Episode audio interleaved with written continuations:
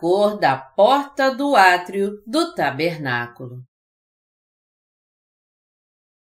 Êxodo 27, de 9 a 19 Farás também o átrio do tabernáculo. Ao lado meridional, que dá para o sul, o átrio terá cortinas de linho fino retorcido. O comprimento de cada lado será de cem côvados. Também as suas vinte colunas e as suas vinte bases serão de bronze. Os ganchos das colunas e as suas vergas serão de prata. De igual modo, para o lado norte ao comprido, haverá cortinas de cem côvados de comprimento, e as suas vinte colunas e as suas vinte bases serão de bronze. Os ganchos das colunas e as suas vergas serão de prata. Na largura do átrio para o lado do ocidente haverá cortinas de cinquenta côvados. As colunas serão dez e as suas bases dez. A largura do átrio do lado oriental para o levante será de 50 côvados. As cortinas para um lado da entrada serão de 15 côvados.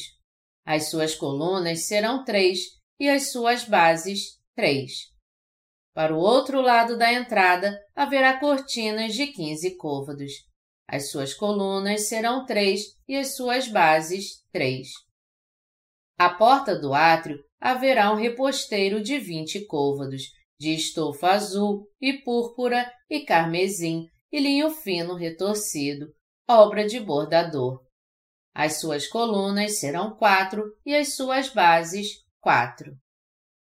Todas as colunas ao redor do átrio serão cingidas de vergas de prata.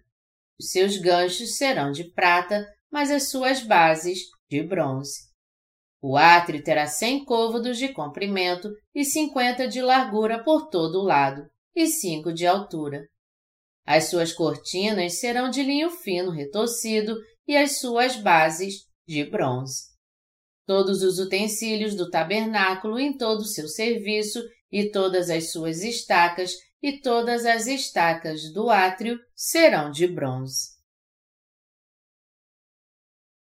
Existem claras diferenças entre a fé dos nascidos de novo e as dos cristãos nominais. Os primeiros sabem e creem que Deus apagou todos os nossos pecados e os últimos creem em Jesus como base em seus próprios pensamentos, meramente como uma questão de práticas religiosas. No entanto, aqueles que acreditam em Deus apenas como uma questão religiosa estão prosperando tanto que aqueles que estão pregando a legítima verdade ficam desanimados ao ver essas pessoas de fé errada espalhando seus falsos ensinamentos e prosperando. Eles estão desanimados porque sabem claramente que muitos cristãos foram atraídos para essas falsas religiões de engano e fraude. Eu também fiquei desanimado com isso por um tempo porque eu realmente nasci de novo ao encontrar a verdade e verdadeiramente sou grato a Deus por me usar como instrumento para as suas obras e porque meu coração ansiava que a verdade de Deus fosse espalhada por toda a parte. Quando vi tantas pessoas seguindo suas vidas religiosas enganadas por mentiras, não pude deixar de ficar profundamente triste.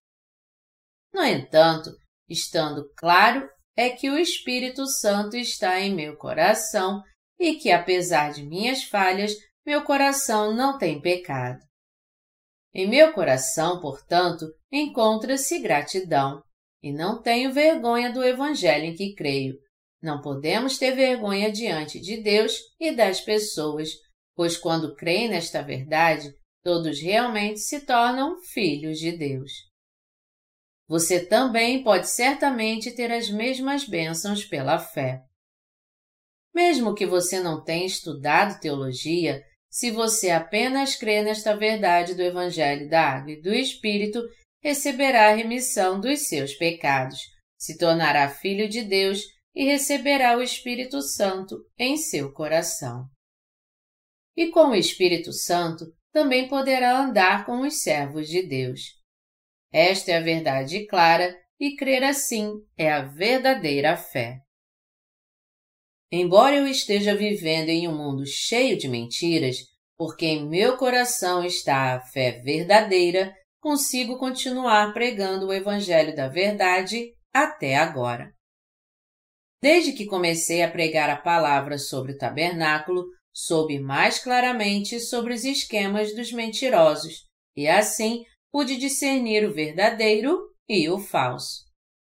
Esta é a razão pela qual testifico a verdade do tabernáculo. Dá-me imensa alegria que, com a propagação da verdade real através do tabernáculo, as pessoas possam discernir entre o verdadeiro e o falso. Ao escrever este livro sobre o tabernáculo, a tarefa mais difícil para mim foi tentar lidar com sua terminologia. Tenho dedicado muita atenção a esta questão, consultando os textos originais, para ter certeza de que os difíceis glossários associados aos tabernáculos não resultariam em qualquer transmissão de informações erradas, nem em tal recepção errônea pelos leitores. Apesar de minha própria compreensão e conhecimento do tabernáculo, porque as modalidades do tabernáculo e seus significados espirituais ocultos tinham que ser explicados àqueles cujo conhecimento é muito limitado, eu estava um tanto preocupado com a tarefa, incerto de quão precisa e definitivamente eu poderia realmente explicar o significado do tabernáculo. Seria bom, é claro, se as pessoas pudessem entender e acreditar assim que ouvissem pela primeira vez. Mas Roma não foi construída em um dia. Da mesma forma, e como em todos os assuntos, a propagação da verdade da verdadeira fé também não é realizada em um dia, mas é alcançada gradualmente à medida que nos aprofundamos no âmago pouco a pouco. Eu estava, portanto, particularmente preocupado em ir muito fundo desde o início, pois nem todos conseguiriam entender, e esse foi um dos desafios mais formidáveis que enfrentei ao escrever este livro. No entanto, com a ajuda de Deus, o livro finalmente saiu sem muitos problemas. Desnecessário será dizer que estou muito feliz e agradecido por isso. Por meio deste livro, e discernindo o verdadeiro e o falso, revelarei quão preciosa, clara e indubitavelmente é a salvação dos crentes do Evangelho da Água e do Espírito, e como, em contraste, realmente é religiosa e vã a fé dos crentes de outros evangelhos, além do Evangelho da Água e do Espírito. Sou, portanto, grato a Deus, acima de tudo, por me salvar dos meus pecados. Hoje existem muitos chamados evangélicos que afirmam incondicionalmente que não têm pecado só porque creem em Jesus. Seus corações estão cheios de todo tipo de fé infundada e ilusória. Ao estudar o tabernáculo, percebi ainda mais claramente o quão vã e falsa é a fé deles. E por causa dessa compreensão, Agradeço a Deus ainda mais de todo o coração por minha salvação. A porta e a cerca do átrio do tabernáculo. Da passagem principal, podemos descobrir que o comprimento do átrio retangular do tabernáculo era de 45 metros e sua largura era de 22 metros e meio pois um côvado é uma unidade de comprimento igual a 0,45 metros. Que o átrio do tabernáculo era cercado por 60 colunas por todos os lados, a altura de cada pilar era de 2 metros e 25, que a leste ficava a porta, medindo 9 metros de largura, e que o restante de toda a cerca media aproximadamente entre 126 metros a 135 metros, e era rodeado por cortinas de linho fino branco. A porta do átrio do tabernáculo era tecida com fios azul, púrpura e escarlate e linho fino retorcido. e media 9 metros de largura por 2 metros e 25 de altura. Esses quatro fios diferentes, em outras palavras, foram tecidos para fazer uma cortina medindo 9 metros por 2,25. O fio azul foi tecido primeiro em todo o comprimento e largura no linho branco fino, e o fio púrpura foi tecido com 2 metros 25 de altura, e o fio escarlate foi tecido com 2 metros 25 de altura, seguido pela tecelagem de fio branco, fazendo uma cortina grossa e resistente. Tecida como um tapete com 2 metros e 25 de altura. Desta forma, uma cortina tecida para medir 2 metros e 25 de altura e 9 metros de largura foi colocada em quatro colunas do átrio do tabernáculo a leste. Para entrar no átrio do tabernáculo, como tal, as pessoas tinham que puxar a cortina semelhante a um tapete para cima. Ao contrário da maioria das outras portas, a porta do tabernáculo não era de madeira. Embora suas colunas fossem feitas de madeira, a porta que estava pendurada nessas colunas era uma cortina tecida de fios azul, púrpura, carmesim e linho fino retorcido. Você pode ter ido a um show de circo em turnê antes e visto como uma tenda de circo é construída. Sua porta é geralmente feita com tecidos grossos. A porta do átrio do tabernáculo era um pouco semelhante a esse tipo de porta. Como era feita de tecidos grossos, não era aberta puxando ou empurrando, como nas portas duras, mas puxando para cima para entrar. Esse foi o caso não apenas para a porta do átrio do tabernáculo, mas também para as portas do santo lugar e do santo dos santos no tabernáculo porque Deus disse aos israelitas para fazer todas as três portas do átrio do tabernáculo, o santo lugar e o santo dos santos, tecendo-os com os fios azul, púrpura, escarlate e linho fino retorcido. Precisamos descobrir claramente qual era a vontade de Deus por trás desse mandamento. O livro de Hebreus nos diz e todas as coisas boas do Antigo Testamento são as sombras de uma substância real por vir, isto é, Jesus Cristo. Hebreus 10, 1. Da mesma forma, a porta do átrio do tabernáculo está intrinsecamente relacionada ao batismo de Jesus Cristo, sua morte na cruz e sua própria identidade. Assim, quando temos problemas para entender o Antigo Testamento, podemos chegar a esse entendimento olhando para o Novo Testamento. Sem ver a substância real, é difícil descobrir sua sombra, mas quando vemos o que ou quem está projetando a sombra, podemos perceber do que se trata. Todos devemos perceber claramente quem realmente é o Salvador dos pecadores que Deus preparou no Antigo Testamento, conhecê-lo como a verdadeira substância do tabernáculo e crer que suas obras nos salvaram de todos os nossos pecados. Quem então é a substância real do tabernáculo, aquele que se tornou o Salvador dos pecadores? Não é outro senão Jesus Cristo.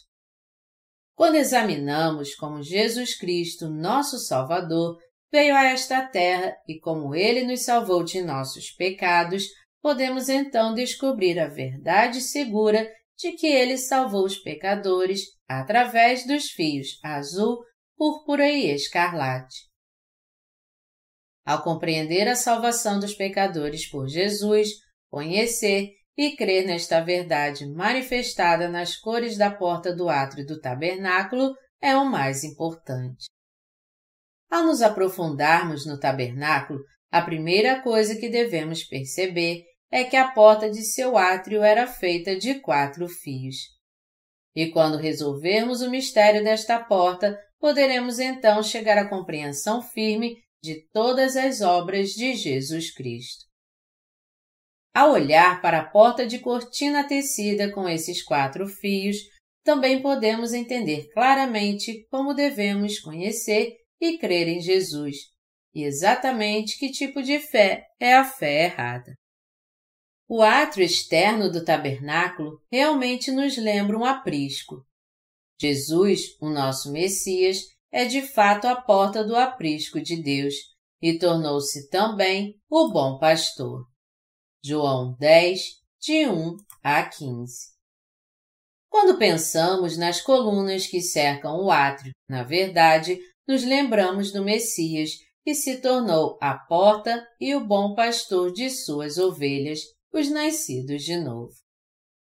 O pastor realmente colocou colunas ao redor do aprisco para proteger suas ovelhas e fez uma porta, e através desta porta ele vigia suas ovelhas. Por esta porta, o pastor tem comunhão íntima com suas ovelhas e as protege.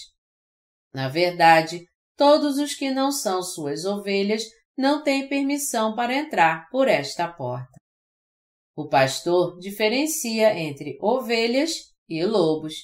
É por isso que as ovelhas precisam do pastor. No entanto, é possível que haja algumas dessas ovelhas que se recusam a ser guiadas pelo pastor. Tais ovelhas podem entrar no caminho da morte, pensando ser um caminho bonito e bom, quando na verdade é traiçoeiro e perigoso, pois não deram ouvidos à voz do pastor e se recusaram a ser guiadas por ele.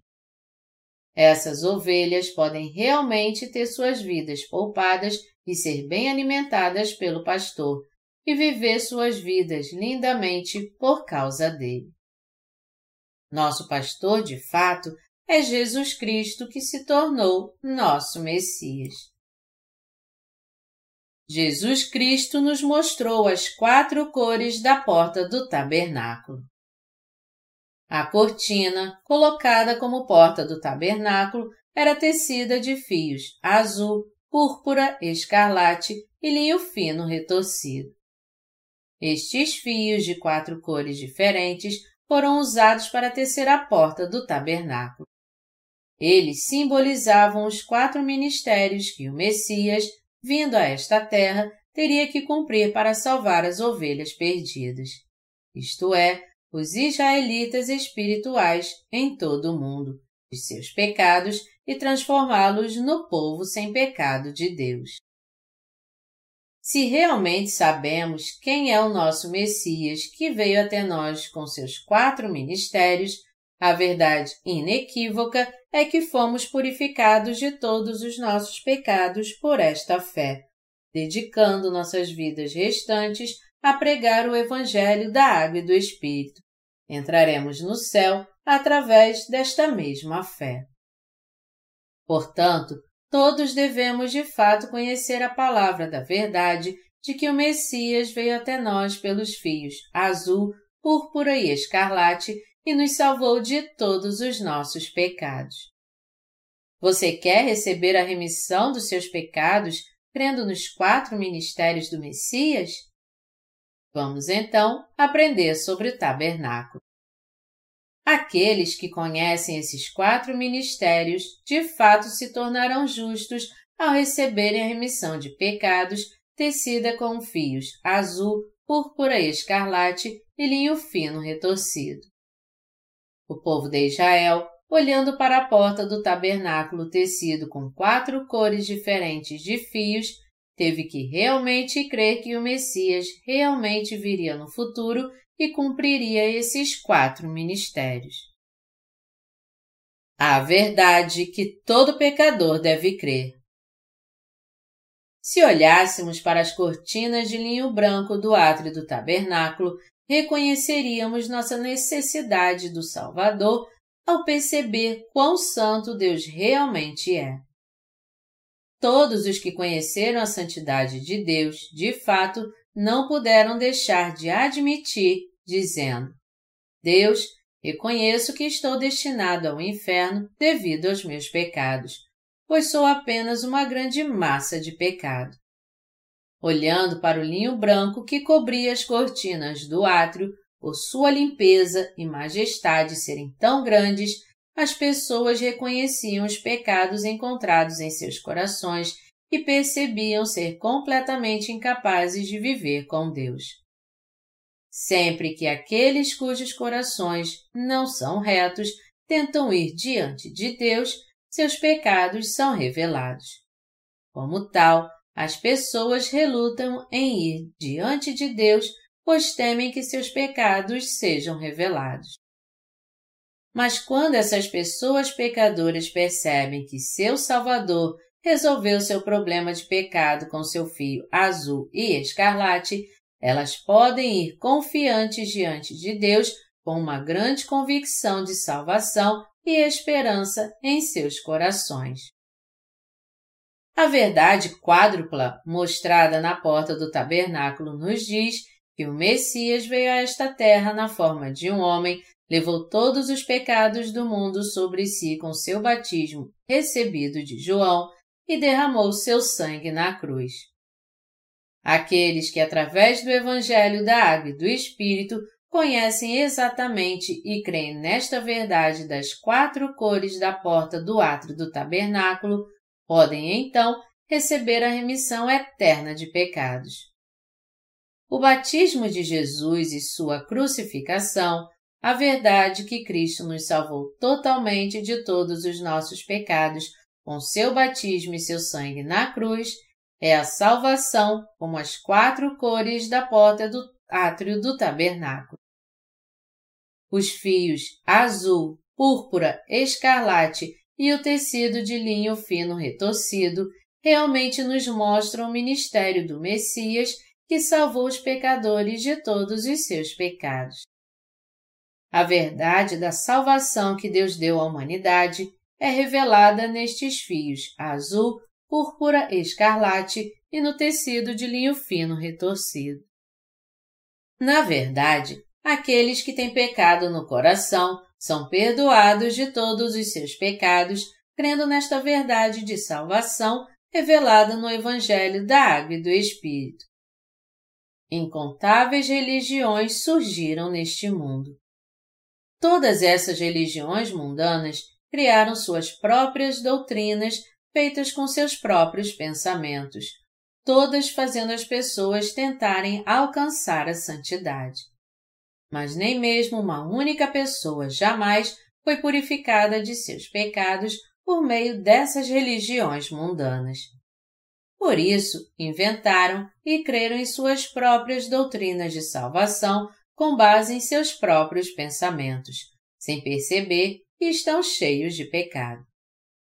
Porque todos são uma grande massa de pecado que nunca poderão se tornar santos por si mesmos, não importa o quanto tentem se livrar de sua natureza fundamentalmente pecadora, ninguém pode conseguir isso. É por isso que todos precisam absolutamente do Salvador que pode livrá-los dos pecados. Ou seja, todos precisam de Jesus. Você deve perceber que os seres humanos não têm um verdadeiro Salvador além de Jesus Cristo. Como a lei de Deus não permite que pecadores entrem na casa de Deus, devemos saber e crer que o Messias realmente apagou todos os nossos pecados. O Evangelho que perdoou os pecados da humanidade de uma vez por todas não é outro senão o Evangelho da Água e do Espírito. Colocar a fé nas doutrinas das religiões mundanas só o levará a grandes dificuldades devido a seus pecados, pois nosso Santo Deus condena, sem falhar, toda iniquidade dos pecadores. A verdade revelada nos fios azul, púrpura, escarlate e no tecido de linho fino retorcido foi cumprida pelo Evangelho da Água e do Espírito na era do Novo Testamento.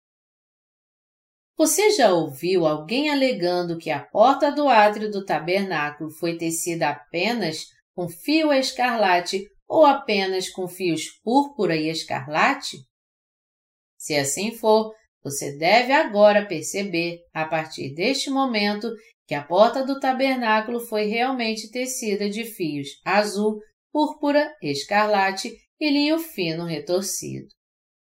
Deus claramente ordenou aos israelitas que fizessem a porta do átrio do tabernáculo com uma cortina tecida de fios azul, púrpura escarlate e tecido de linho fino retorcido, feito por um tecelão.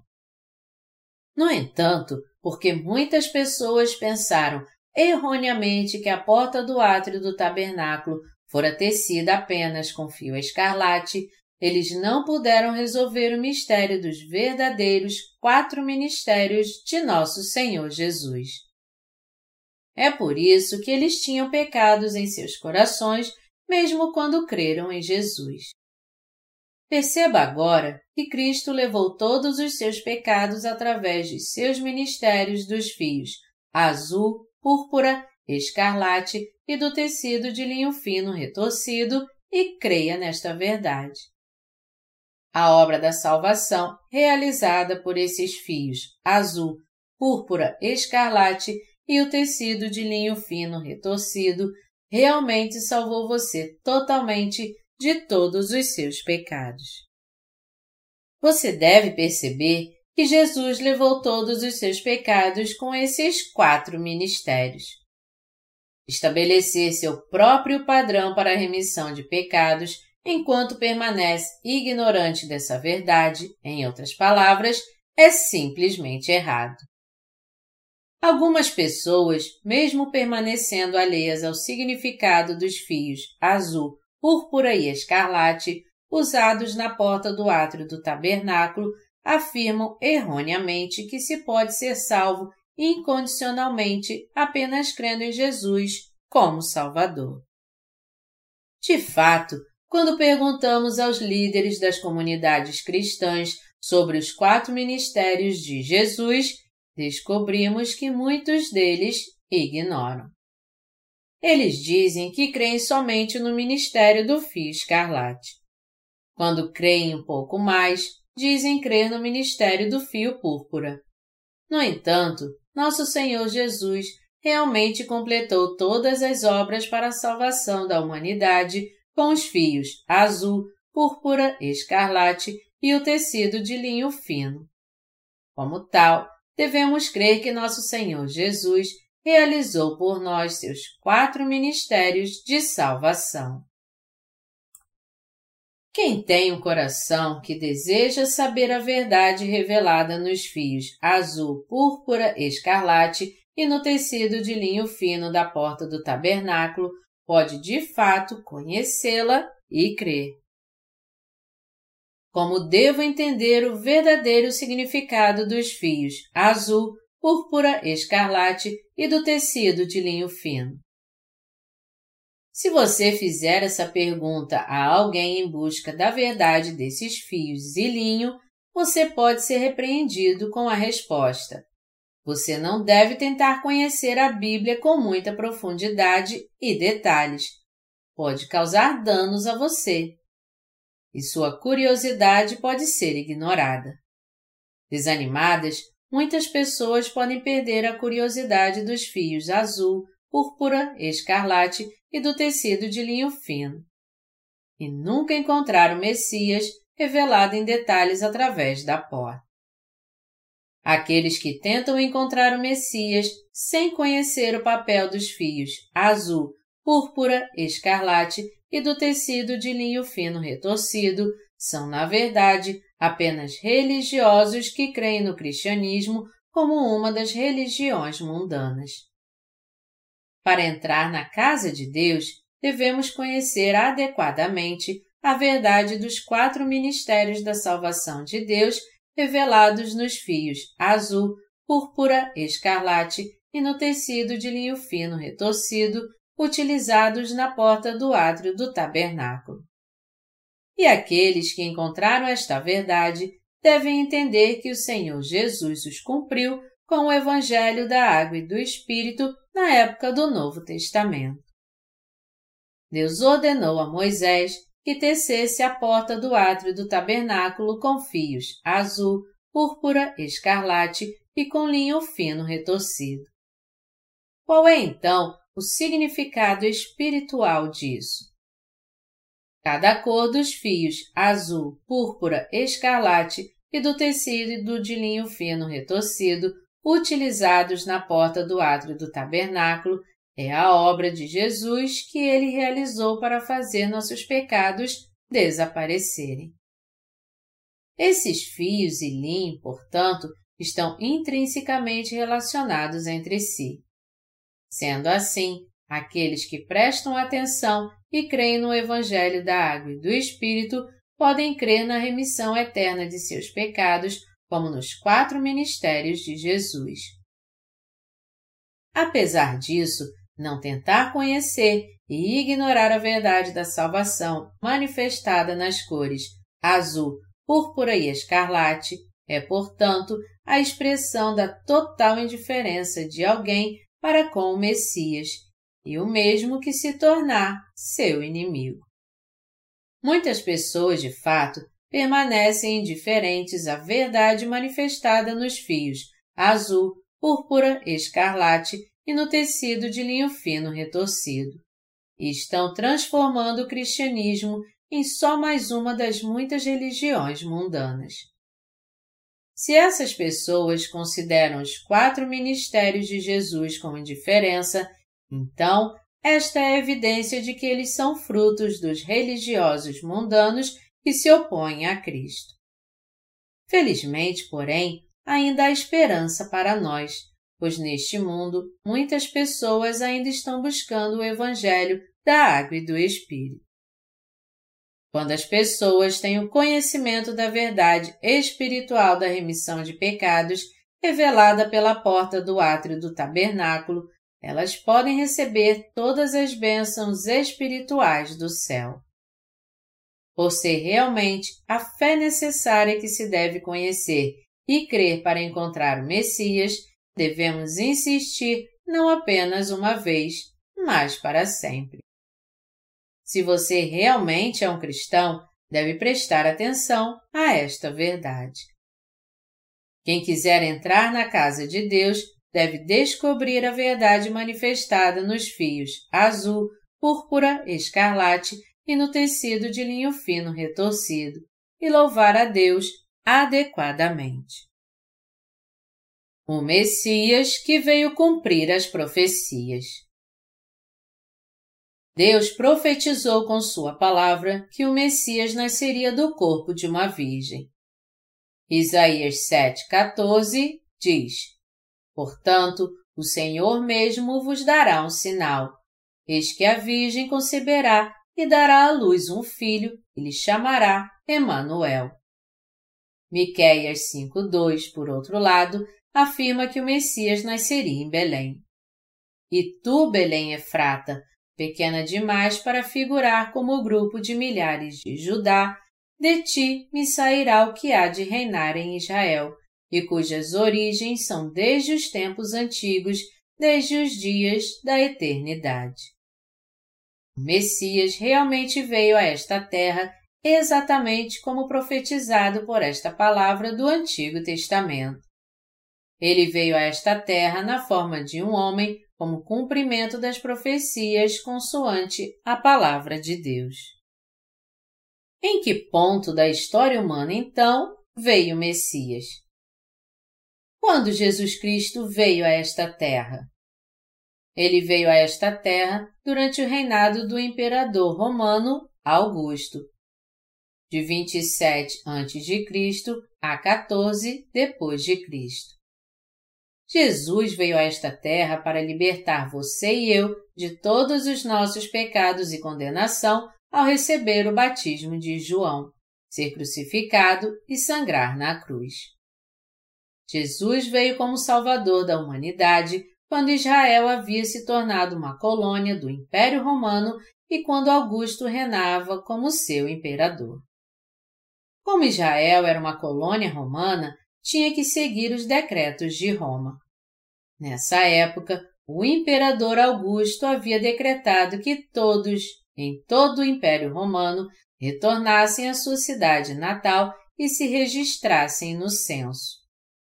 Seguindo o decreto de Augusto, este censo foi imediatamente iniciado. Como o censo procurava contabilizar todas as pessoas que viviam no império incluindo as que viviam em Israel, todos os israelitas também tiveram que retornar às suas cidades natais. A partir desse momento, Jesus Cristo já estava atuando na história da humanidade.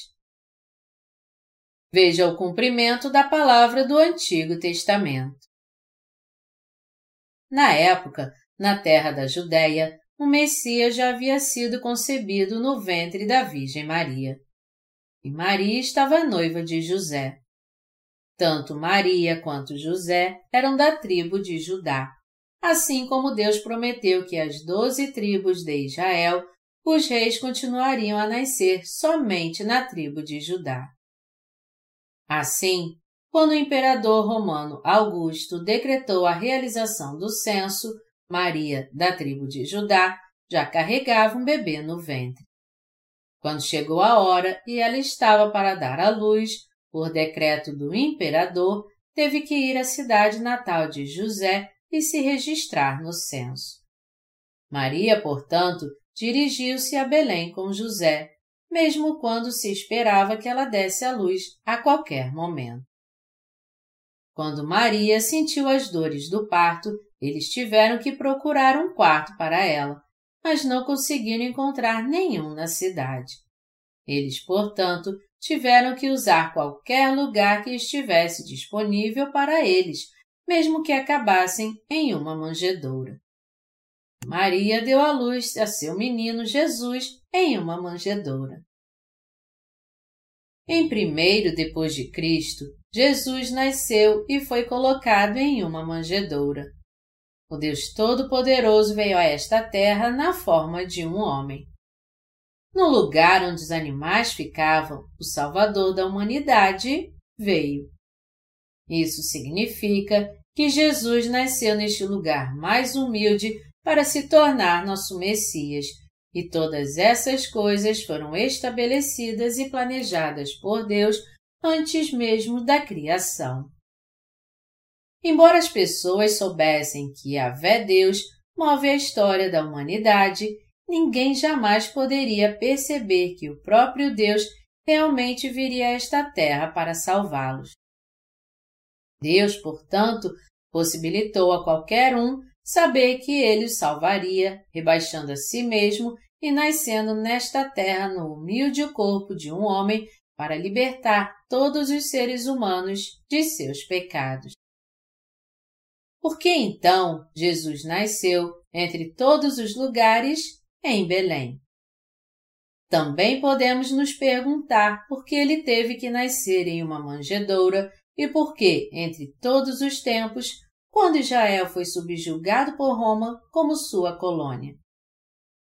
Logo podemos descobrir que todas essas coisas vieram sob sua elaborada providência, cuidadosamente desenhada para libertar seu povo de seus pecados.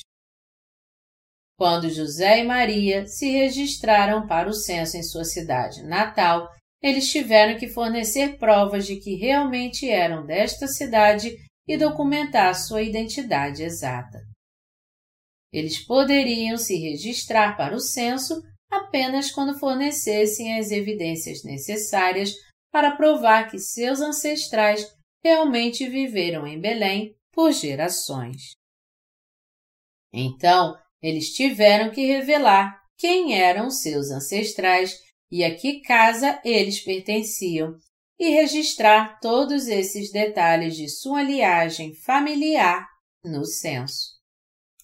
Como nada disso poderia ser inventado ou omitido, ao registrar historicamente as identidades exatas de José e Maria, Deus garantiu que a história da humanidade também testificasse o nascimento de Jesus. Mateus 1, de 1 a 16 e Lucas 3, de 23 a 38. Todas essas foram as obras de Deus que ele fez para cumprir as profecias da palavra do Antigo Testamento.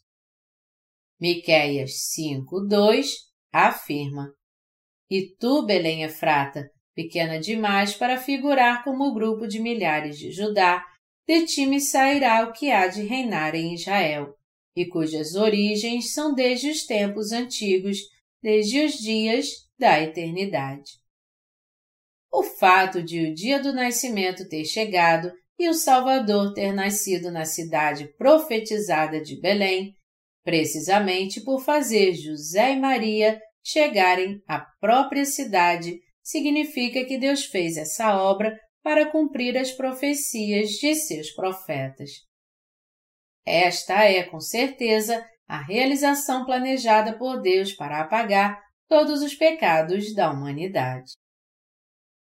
O fato de Jesus ter nascido na pequena cidade de Belém foi para cumprir a palavra de profecia do Antigo Testamento.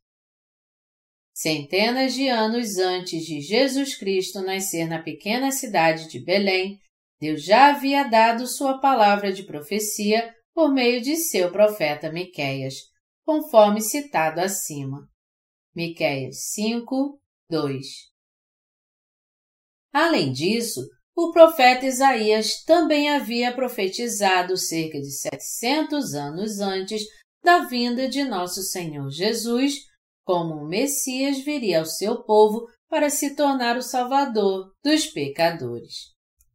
Isaías 53 Como Jesus Cristo realmente nasceu em Belém, exatamente como Deus profetizou através do profeta Miqueias, ele sempre cumpre toda a sua palavra de profecia. Essa profecia foi cumprida como um fato histórico quando Maria e José foram à cidade natal de seus ancestrais para se registrar no censo. Deus cumpriu sua palavra, garantindo que a hora do nascimento do bebê chegaria exatamente quando Maria chegasse a Belém, para que ela não tivesse escolha a não ser dar à luz nesta cidade.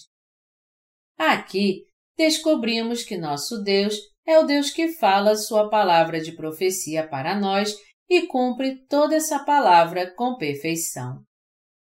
A partir disso, podemos descobrir que o linho fino retorcido utilizado na porta do átrio do tabernáculo implica delicadeza e integridade da palavra de Deus. Deus planejou minuciosamente a salvação da humanidade mesmo antes da criação, e ele cumpriu tudo sem falhar, de acordo com sua palavra de profecia. Podemos, portanto, perceber que a palavra do Antigo Testamento é certamente a palavra de Deus, que a palavra do Novo Testamento também é a palavra de Deus. Também podemos perceber, assim como crer, que Deus realmente governa e move toda a história de todo o universo e desta Terra. Podemos descobrir, em outras palavras, que assim como Deus criou todo o universo, ele nos mostrou que reina sobre todos os povos, todas as histórias e todas as condições de todos completamente. Deus, portanto, nos mostra que nada pode ser alcançado consoante a própria vontade, não importa qual seja, a menos que ele permita. Quando o menino Jesus nasceu e veio a este mundo, ele não poderia deixar de nascer no lugar de descanso dos animais, pois não havia lugar na hospedaria. E ele nasceu de fato na cidade de Belém. Devemos saber que tudo isso foi uma conquista maravilhosa da providência de Deus profetizada de acordo com sua fidelidade. Portanto, devemos crer que quem move a história deste universo é o nosso Deus, o Salvador que nos livrou dos nossos pecados. Essa verdade é a palavra de Deus que nos mostra que Ele governa sobre todos, pois Deus é o Senhor de todos. Agora está provado que o nascimento de Jesus na pequena cidade de Belém não foi um episódio ocasional, nem algo que foi inventado arbitrariamente pela manipulação da palavra da Bíblia. Isso é o que o próprio Deus disse e é também o que o próprio Deus cumpriu por meio de Jesus. Devemos saber disso e crer. Devemos guardar em nossos corações e crer que a salvação de nossos Messias é a verdade, cumprida pelos fios azul, púrpura, escarlate e pelo tecido de linho fino retorcido. Deus nos mostrou que a remissão de pecados também não é alcançada acidentalmente, mas é alcançada através dos quatro ministérios de Jesus preparados na providência de Deus. Além disso, também mostra que o cristianismo não é uma das muitas religiões mundanas. O fundador de uma religião mundana é um mero mortal, mas o fundador do cristianismo é nosso Salvador Jesus, e Deus nos mostrou que a verdade do cristianismo começa com o fato de que nosso Salvador é o próprio Deus. Deus está testificando para nós, em outras palavras, que o cristianismo em que cremos não é meramente uma religião mundana. Ao contrário de todas as outras religiões terrenas, o cristianismo é estabelecido em toda a graça dada por Deus. Como em Romanos 11:36 está escrito: Porque dele e por meio dele e para ele são todas as coisas. A ele, pois, a glória eternamente. Amém. Ele nos deu seu Filho unigênito como nosso Salvador, o Evangelho da Água e do Espírito para a remissão dos nossos pecados, a habitação do Espírito Santo e o reino dos céus. Portanto, todos temos que saber e crer em nossos corações que devemos temer e obedecer a Deus e Sua palavra de todo o coração. O nascimento do Messias nesta terra foi conforme o plano de salvação determinado por Deus Pai antes mesmo da criação. Nossa salvação foi perfeitamente planejada. Deus nos permitiu conhecer claramente que esta verdade é a substância real dos fios azul, púrpura, escarlate e do tecido de linho fino retorcido. Portanto, devemos reconhecer a salvação que veio a nós através do Evangelho da Água e do Espírito como a remissão dos nossos pecados e crer assim. É por meio dessa fé que você e eu podemos ser salvos de todos os nossos pecados. Devemos crer que a verdade das quatro cores também se completa pela nossa fé na palavra do Evangelho, da água e do Espírito. Jesus Cristo, o Salvador que nos salvou, com os seus fios azul, púrpura, escarlate e o tecido de linho fino retorcido.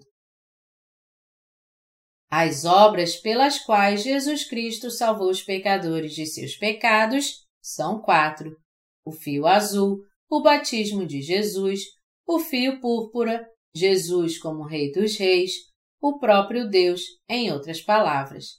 O fio escarlate, o sangue de Jesus e o tecido de linho fino retorcido, a conclusão da salvação de todos os pecadores de seus pecados por meio da elaborada palavra do Antigo e do Novo Testamento. Jesus tornou-se precisamente o Salvador com o fio azul, o fio púrpura, o fio escarlate e o tecido de linho fino retorcido. Devemos entender que, a menos que creiamos que Jesus, que veio a nós pela água e pelo Espírito, nos salvou de nossos pecados com o fio azul, o batismo de Jesus, o fio púrpura, Jesus é Deus, o fio escarlate, o sangue de Jesus e o tecido de linho fino retorcido, Jesus que alcançou a salvação com a palavra do Novo e do Antigo Testamento, nunca poderemos ser libertos de nossos pecados e da condenação desses pecados. Sem nos salvar de nossos pecados e condenação, nosso Senhor Jesus não poderia ser o Salvador perfeito. É preciso compreender espiritualmente a razão pela qual a cortina da porta do átrio do tabernáculo foi tecida com fios azul, púrpura, escarlate e o tecido de linho fino retorcido. A porta do átrio do tabernáculo foi feita com estes fios azul, púrpura, escarlate e o tecido de linho fino retorcido para que todos pudessem obviamente reconhecer a porta e encontrá-la facilmente. Por esta porta, Deus permitia que qualquer um entrasse em sua resplandecente casa. O próprio tabernáculo é a resplandecente casa de Deus. Ninguém que desejasse entrar na casa de Deus poderia fazê-lo sem perceber a verdade da salvação manifestada na cerca e na porta do átrio do tabernáculo. Deus disse que aqueles que, ignorando a santidade da cortina de linho branco que cobre o tabernáculo, não entram no tabernáculo pela porta, mas sobrem por outra parte, são todos ladrões e salteadores. A porta da salvação refere-se a Jesus Cristo. João 10 Quando a Bíblia diz que a porta foi tecida com fios azul, púrpura, escarlate e o tecido de linho fino retorcido, Deus está nos mostrando claramente, por meio de Sua verdadeira palavra do Antigo e do Novo Testamento, que Jesus Cristo veio a esta terra como Filho de Deus, foi batizado por João, morreu na cruz, ressuscitou dos mortos e assim tornou-se nosso Messias. Podemos assim descobrir os mistérios do fio azul púrpura escarlate e do tecido de linho fino retorcido. Precisamos saber que Deus nos permitiu crer que Jesus Cristo é o Filho de Deus que veio para nos salvar do julgamento dos pecados deste mundo e que Ele é o Salvador que alcançou a salvação da humanidade através da palavra do Antigo e do Novo Testamento. Precisamos ser capazes de realmente perceber porque a porta do átrio do tabernáculo foi tecida com estes fios azul, púrpura, escarlate e o tecido de linho fino retorcido. O que o fio azul nos diz?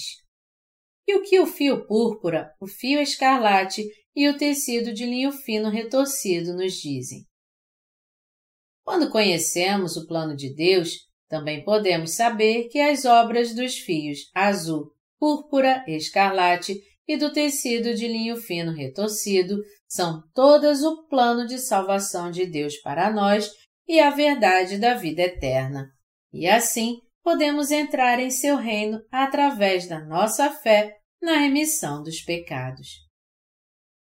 Quando dizemos que conhecemos e cremos nos fios azul, púrpura e escarlate, significa que sabemos bem a razão pela qual Jesus Cristo foi batizado por João Batista e derramou seu sangue na cruz. Quem é o Messias?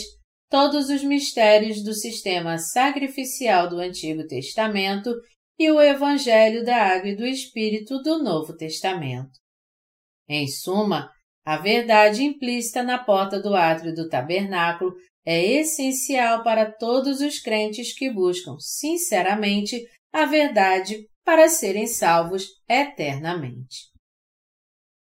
Pode parecer que muitas pessoas conhecem bem o tabernáculo, mas na verdade não é bem assim. As pessoas realmente ignoram o que significa os fios azul, púrpura e escarlate tecidos na porta do átrio do tabernáculo. Como o mistério dos fios azul, púrpura, escarlate e do tecido de linho fino retorcido é de difícil compreensão, muitas pessoas têm o verdadeiro desejo de aprender e acreditar. Porém, como esse mistério não pode ser entendido por qualquer pessoa, muitos acabam interpretando erroneamente com base em suas próprias opiniões. Muitos líderes religiosos, de fato, interpretam e entenderam mal essa verdade da maneira que quiseram, usando-a apenas para seus próprios fins religiosos. Mas Deus não podia mais permitir que os cristãos continuassem sendo enganados por esses mentirosos. Ele então teve que explicar claramente o significado da verdade dos fios azul, púrpura, escarlate e do tecido de linho fino retorcido usados para a porta do átrio do tabernáculo e, assim, salvá-los de todos os seus pecados. 1 João 5, de 6 a 8 do Novo Testamento, afirma: este é aquele que veio por meio de água e sangue, Jesus Cristo, não somente com água, mas também com a água e com o sangue. E o Espírito é o que dá testemunho, porque o Espírito é a verdade. Pois há três que dão testemunho: no céu, o Pai, a Palavra e o Espírito Santo. E estes três são um. E três são os que testificam na terra: o Espírito, a água e o sangue. E os três são unânimes num só propósito. Esta passagem afirma explicitamente que nosso Senhor Jesus veio a este mundo na forma de um homem, levou nossos pecados com seu batismo e nos salvou derramando seu sangue.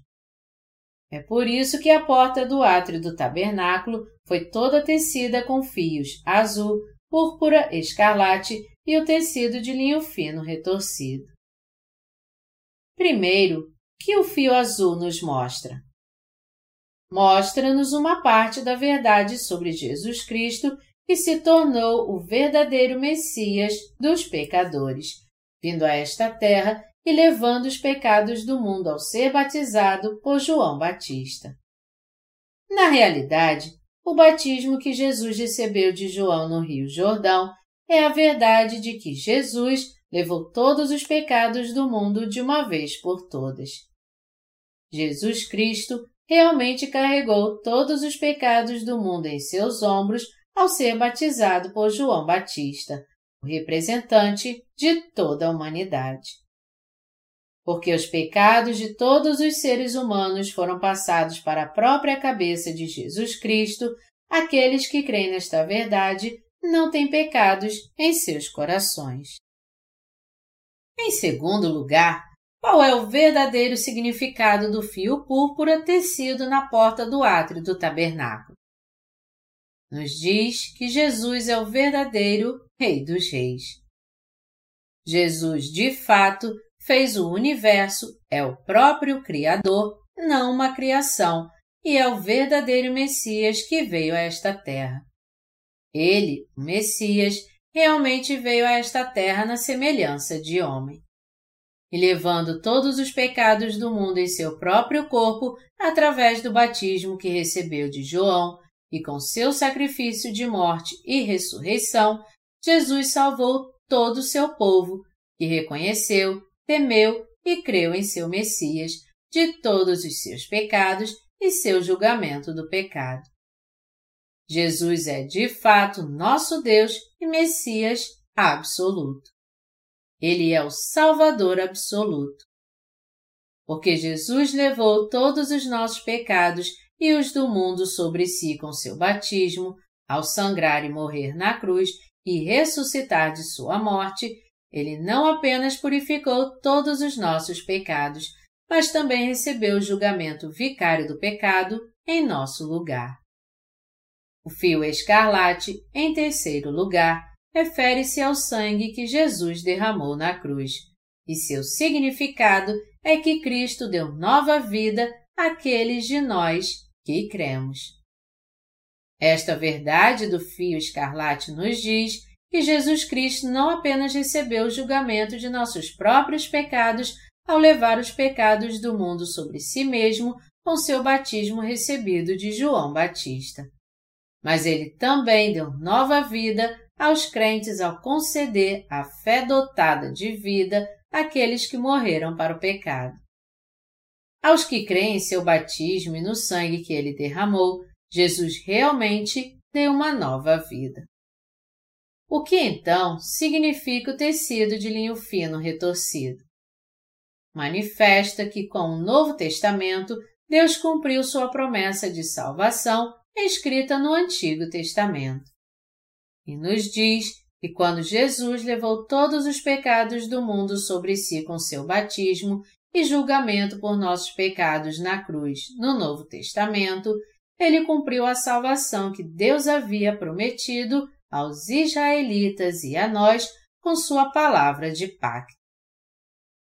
Em Isaías 1, 18, Yahvé Deus disse: Vinde, pois, e arrazoemos, diz o Senhor. Ainda que os vossos pecados sejam como a escarlata, eles se tornarão brancos como a neve. Ainda que sejam vermelhos como carmesim, se tornarão como a lã. Além disso, o sistema sacrificial do Antigo Testamento, que regia como os sacrifícios eram oferecidos no tabernáculo, sob o qual os pecados do povo de Israel eram passados para o cordeiro sacrificial com a imposição de mãos, foi a promessa que Deus fez aos israelitas e a nós. Assim foi a revelação de Deus da promessa de que ele salvaria todo o povo do mundo dos seus pecados diários e dos pecados anuais através do Cordeiro de Deus no futuro. Este também foi o sinal da vinda do Messias prometido. Então, na época do Novo Testamento, quando Jesus Cristo levou todos os pecados do mundo sobre si de uma vez, ao receber o seu batismo conforme o Antigo Testamento, se deu cumprimento da aliança de Deus. Tendo-nos dado toda a sua palavra de promessa, Deus nos mostrou que ele realmente a cumpriu inteira, exatamente como havia prometido. O batismo que Jesus recebeu manifesta esta verdade, que o Deus do pacto cumpriu todas as suas alianças. Jesus Cristo veio por água, sangue e Espírito. Por que Jesus foi batizado por João?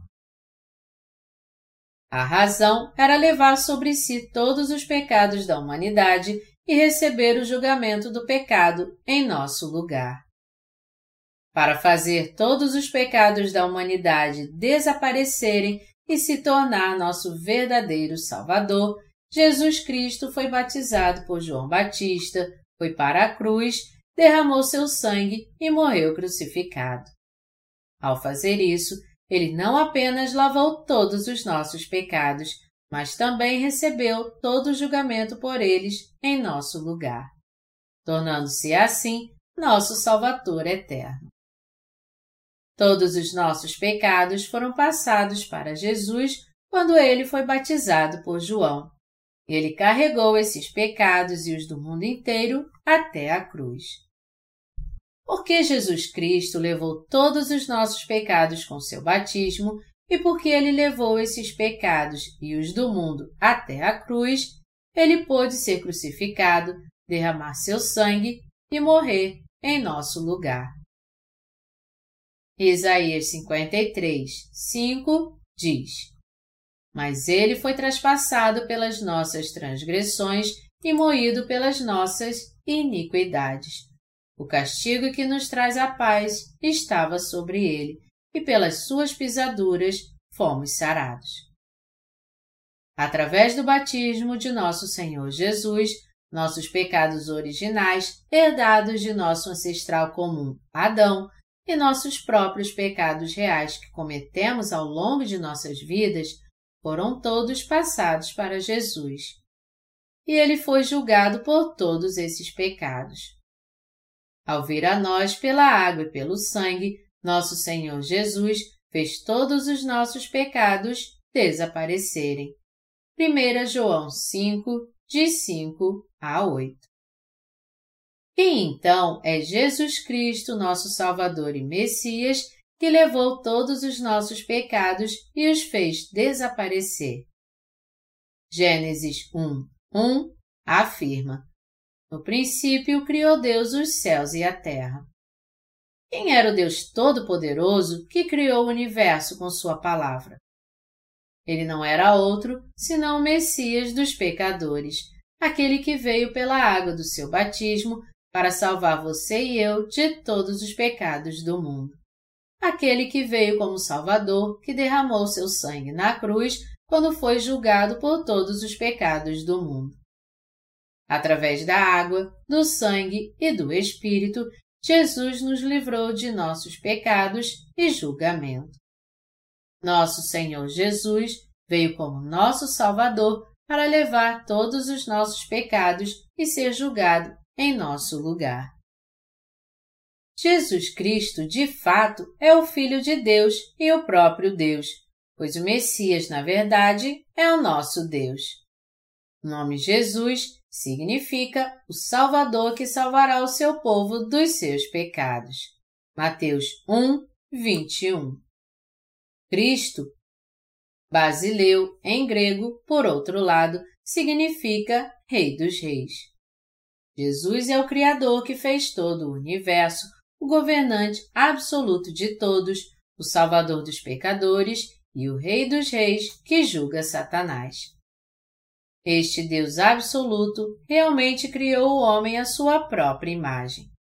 Como nós, sua própria criação, caímos em pecado e fomos condenados à destruição devido a nossas fraquezas, este Rei dos Reis prometeu nos salvar de nossos pecados.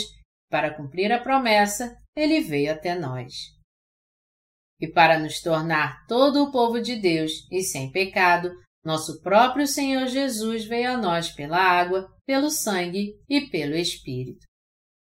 O Messias, que é o Criador, realmente veio a esta terra em forma de homem para fazer todos os nossos pecados desaparecerem, e levou todos eles sobre si ao ser batizado por João no Rio Jordão.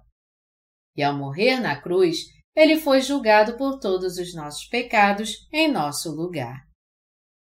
Porque Jesus é de fato o próprio Messias para nós, porque ele é nosso Salvador e o Senhor de nossa vida, podemos ganhar uma vida nova e eterna crendo nele. O Messias, portanto, é de fato nosso Deus. É por isso que a porta do tabernáculo foi tecida com os fios azul, púrpura e escarlate, pois este é o mistério da água e do Espírito que nos liberta de todos os nossos pecados e do julgamento dos nossos pecados. A verdade de que o Senhor Jesus realmente nos salvou dos nossos pecados não é vaga. Nosso Senhor Jesus não nos prometeu sua salvação de forma ambígua, não a alcançou vagamente e não pode aprovar a fé daqueles que creem nele arbitrariamente, a parte de sua verdade concreta de que ele realmente nos salvou por meio de sua água e sangue. Nosso Senhor Jesus, portanto, disse àqueles que apenas nominalmente creem nele: Nem todo que me diz Senhor, Senhor entrará no reino dos céus, mas aquele que faz a vontade de meu Pai que está nos céus. Mateus 7, 21. Os falsos mestres insistem que realmente fizeram as pessoas receberem o Espírito Santo em nome de Jesus, expulsaram demônios em seu nome e fizeram muitas maravilhas em seu nome.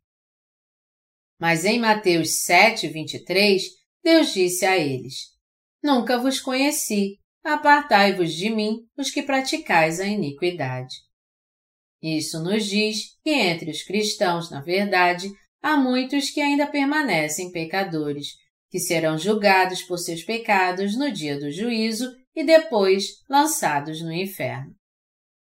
Existem de fato muitos cristãos que confessam claramente: Jesus é nosso Salvador. Jesus nos salvou inequivocamente de todos os nossos pecados. Mas apesar de fazerem tais afirmações, na verdade, nem mesmo tentam aprender que o Messias realmente levou sobre si os seus pecados com seu batismo e que ele levou os pecados e o julgamento no lugar deles ao derramar seu sangue na cruz. Essas pessoas vão diante de Deus enquanto ainda permanecem pecadores, pois só creem nominalmente, como se estivessem meramente praticando uma das muitas religiões mundanas. Como tal, porque eles não creem consoante a verdade que nosso Senhor Jesus disse: E conhecereis a verdade, e a verdade vos libertará, não são admitidos pelo Senhor Jesus. Quer as pessoas creiam em Jesus ou não, aqueles que têm pecado em seus corações não podem entrar no reino de Deus, onde nenhum pecado é encontrado, pois não estão qualificados para entrar. Eles deveriam, portanto, certificar-se de que só poderão ser qualificados para entrar no céu crendo nesta verdade dos fios azul, púrpura e escarlate enquanto estiverem nesta terra. Fazer a porta do átrio do tabernáculo tecendo sua cortina com estes fios, azul, púrpura, escarlate e o tecido de linho fino retorcido, foi a providência do Messias. Aqueles que estão indo para o inferno devido ao pecado deveriam crer nisso. Por essas pessoas serem ignorantes da verdade e porque creem em Jesus com seu conhecimento errôneo obtido por conta própria, ainda permanecem pecadores. Eles ainda têm pecado porque, em vez de crer conforme a verdade escondida nos materiais do tabernáculo, pensaram em seu Salvador por conta própria e fizeram suas próprias doutrinas de salvação com base nesses pensamentos. Eles acreditam que a salvação vem por meio de seus próprios esforços, oferecendo orações de arrependimento a Deus e tentando alcançar sua santificação gradualmente. Há muitos neste mundo que afirmam crer em Jesus como seu Salvador, mas na verdade não creem no batismo de Jesus e em seu sangue. Existem muitos neste mundo que, em vez de realmente crerem nos fios azul, púrpura e escarlate como sua salvação, pensam que podem entrar no santo reino de Deus apenas crendo no sangue de Jesus, mesmo que continuem pecadores. A correlação entre o Antigo e o Novo Testamento. Deus nos diz em Isaías 34,16 que toda a palavra de Deus tem seu par correlacionado. A palavra de Deus, em outras palavras, correlaciona tudo. Deus disse para olharmos e vermos por nós mesmos se Sua palavra do Antigo Testamento se correlaciona ou não com Sua palavra do Novo Testamento. O que está escrito no Antigo Testamento tem sua palavra correspondente no Novo Testamento. Por exemplo, enquanto os israelitas passavam seus pecados para um cordeiro sacrificial com a imposição de mãos no Antigo Testamento, no Novo Testamento, isso é igualado por Jesus Cristo sendo batizado para levar todos os nossos pecados e os do mundo, e assim levando todos os nossos pecados sobre si mesmo. Por meio de sua água e sangue, Jesus veio a esta terra como oferta de sacrifício e salvador dos pecadores. Se ele não tivesse levado os pecados do mundo ao ser batizado, não haveria nenhuma necessidade de morrer na cruz. Nosso Senhor Jesus claramente fez todos os nossos pecados desaparecerem com os fios azul, púrpura e escarlate. Isso também foi prometido por Deus com Sua palavra, pelo que nosso Senhor Jesus veio a nós por meio dessa palavra e lavou nossos pecados escarlates, tornando-os brancos como a neve.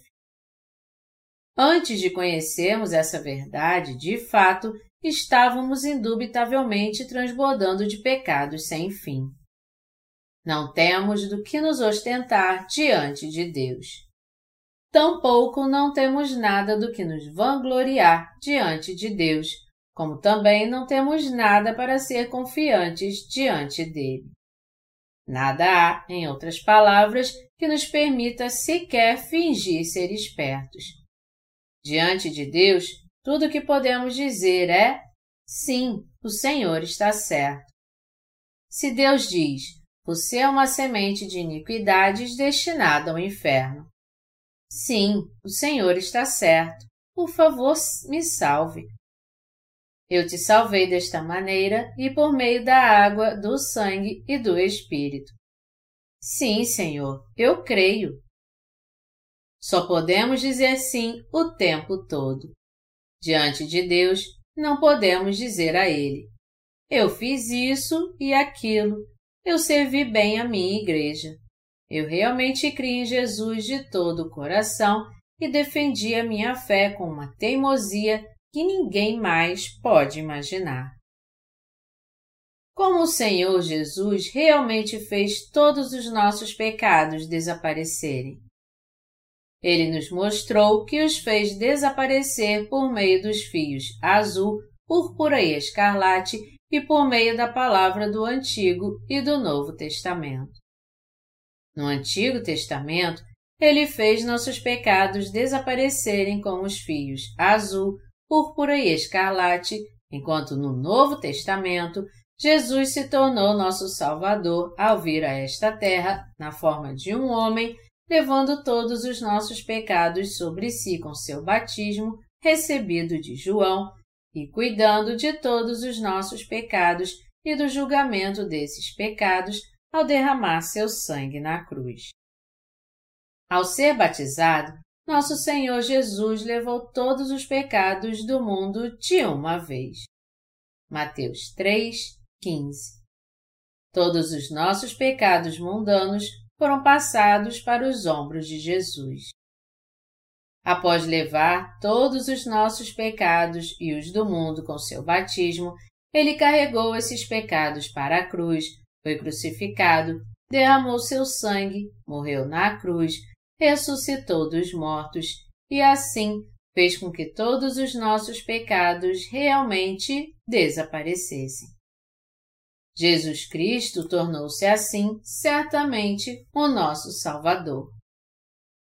A justiça de Deus que recebemos é a justiça adquirida pela fé em Jesus Cristo, que veio a esta terra por meio da água, do sangue e do Espírito.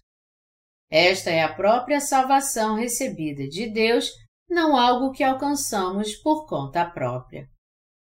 Não há nada de que possamos nos gabar diante dele. Na verdade, nós somos salvos de todos os nossos pecados crendo em Jesus Cristo, que certamente se tornou nosso Salvador. Nós que éramos pecadores, em outras palavras, realmente recebemos a remissão de pecados crendo no batismo de Jesus e no sangue que ele derramou por nós. Se a obra de salvação de Jesus representasse, digamos, cerca de 70% de nossa salvação, e os 30% restantes fossem contabilizados por nossos próprios esforços para não cometer pecado, para que fôssemos gradualmente santificados e para que nossa salvação fosse se completando pouco a pouco, teríamos literalmente que ficar acordados a noite toda orando fervorosamente, passar todos os dias oferecendo nossas orações de arrependimento, servindo a comunidade, ou tentando fazer tudo e qualquer coisa possível. Mas o apóstolo Paulo disse em Romanos: Desventurado homem que sou, quem me livrará do corpo desta morte? Graças a Deus por Jesus Cristo, nosso Senhor. De maneira que eu, de mim mesmo, com a mente, sou escravo da lei de Deus, mas segundo a carne, da lei do pecado Agora, pois, já nenhuma condenação há para os que estão em Cristo Jesus.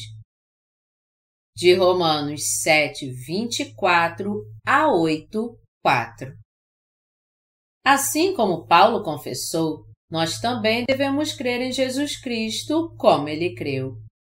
A Escritura nos diz que Jesus Cristo nos salvou totalmente deste corpo de morte 100%. Quem então pode nos condenar? Ninguém jamais poderá nos condenar, pois Jesus Cristo já nos salvou 100%, independentemente de nossas próprias fraquezas. Você e eu, todos nós, também éramos fariseus espirituais. Alguns de vocês podem ter conhecido e crido em Jesus um pouco por um tempo. Em outras palavras, você já creu em Jesus como seu Salvador, mesmo antes de conhecer o Evangelho da Água e do Espírito. Eu também fui cristão, sem nascer de novo, por dez anos. Quando cremos pela primeira vez em Jesus como nosso Salvador, é uma experiência revigorante. Esse começo é tão revigorante que pensamos que seremos salvos incondicionalmente apenas crendo em Jesus como nosso Salvador. mesmo ignorando a verdade dos fios azul, púrpura e escarlate. Quando criei em Jesus pela primeira vez, meu coração estava de fato cheio de alegria. Então, eu me regozijei muito quando criei em Jesus pela primeira vez, mas depois de cerca de cinco anos, comecei a olhar para mim mesmo e vi que estava continuamente preso pelos pecados que cometia, e cheguei ao reconhecimento de que ainda não estava livre.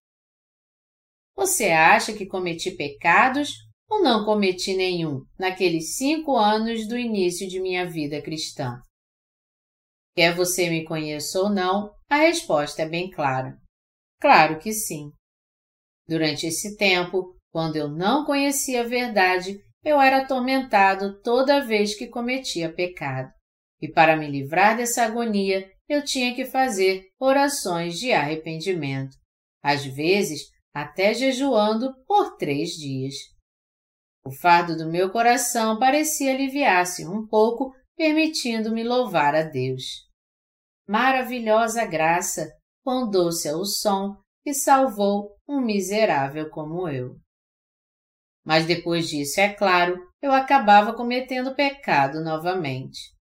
Por ter tantos defeitos e ser cheio de defeitos, todos os dias eu cometia pecado, mesmo que eu me odiasse por isso. Nenhuma vez consegui resolver todos os meus problemas de pecado para sempre.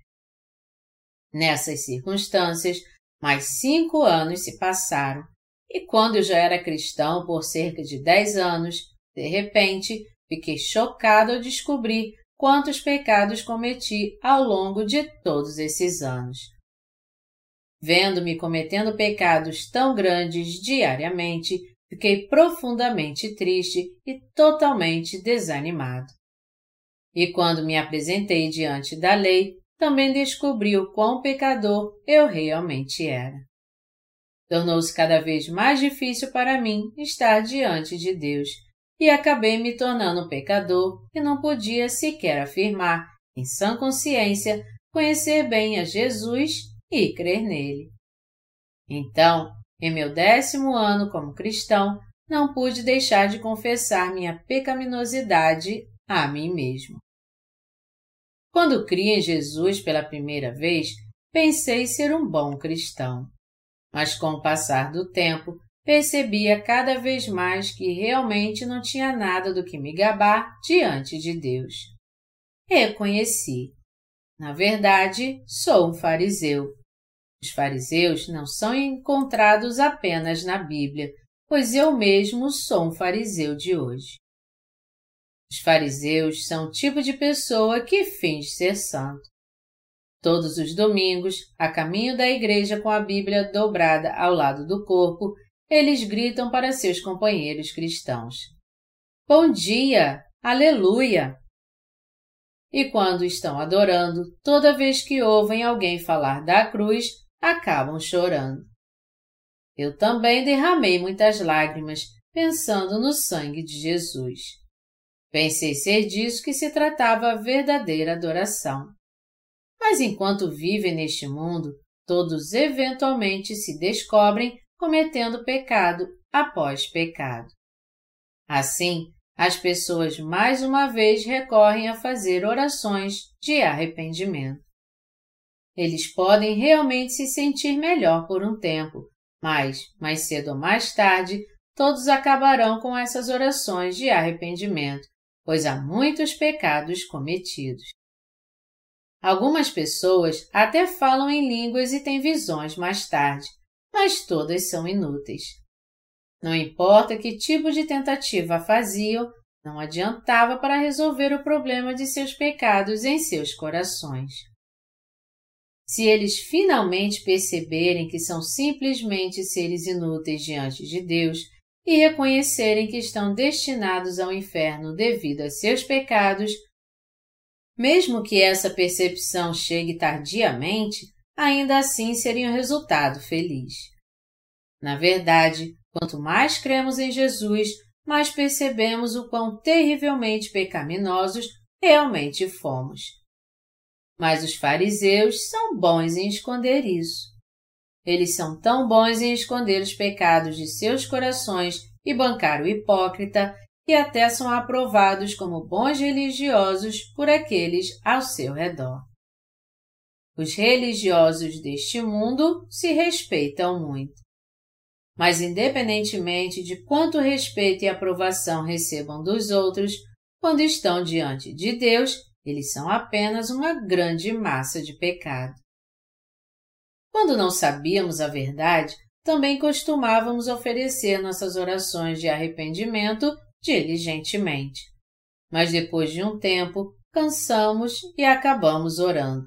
Senhor, faça o que quiser fazer. Tenho tantos pecados, pequei mais uma vez. Agora ficou muito embaraçoso para mim até mesmo contar ao Senhor sobre isso.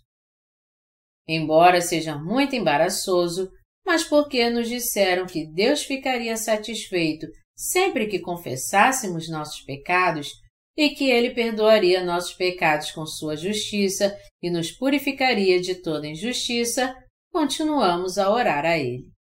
Senhor, eu pequei. Por favor, perdoa-me, Senhor. No entanto, nossos pecados ainda permaneciam em nossos corações. Sempre que as pessoas inclinam a cabeça para orar a Deus, sua consciência as lembra de seus pecados e corrói seus corações. Nossa consciência atormenta nossos corações, nos dizendo: Com tantos pecados cometidos, como você ousa orar a Deus? Então, depois de um tempo, sem realmente ter mais o que dizer, acabamos apenas clamando: Senhor, Senhor cada vez com mais frequência, nos vimos subindo uma montanha e gritando o nome do Senhor Jesus. Para evitar o constrangimento de chamar a atenção das pessoas, subimos montanhas tarde da noite. Entramos em alguma caverna e ali clamamos o nome do Senhor Jesus. Mas isso também não passa de um ataque de raiva a nós mesmos, e nossos pecados permanecem conosco. Também tentamos aplacar nossa consciência, dizendo a nós mesmos que não somos mais pecadores. Deus é tão misericordioso e fez meus pecados desaparecerem. Jejuei e orei por três dias. Além disso, penso, não pequei tanto assim. Nosso misericordioso Deus não me perdoaria? Mas poderíamos realmente nos enganar mesmo se louvássemos a Deus por sua misericórdia?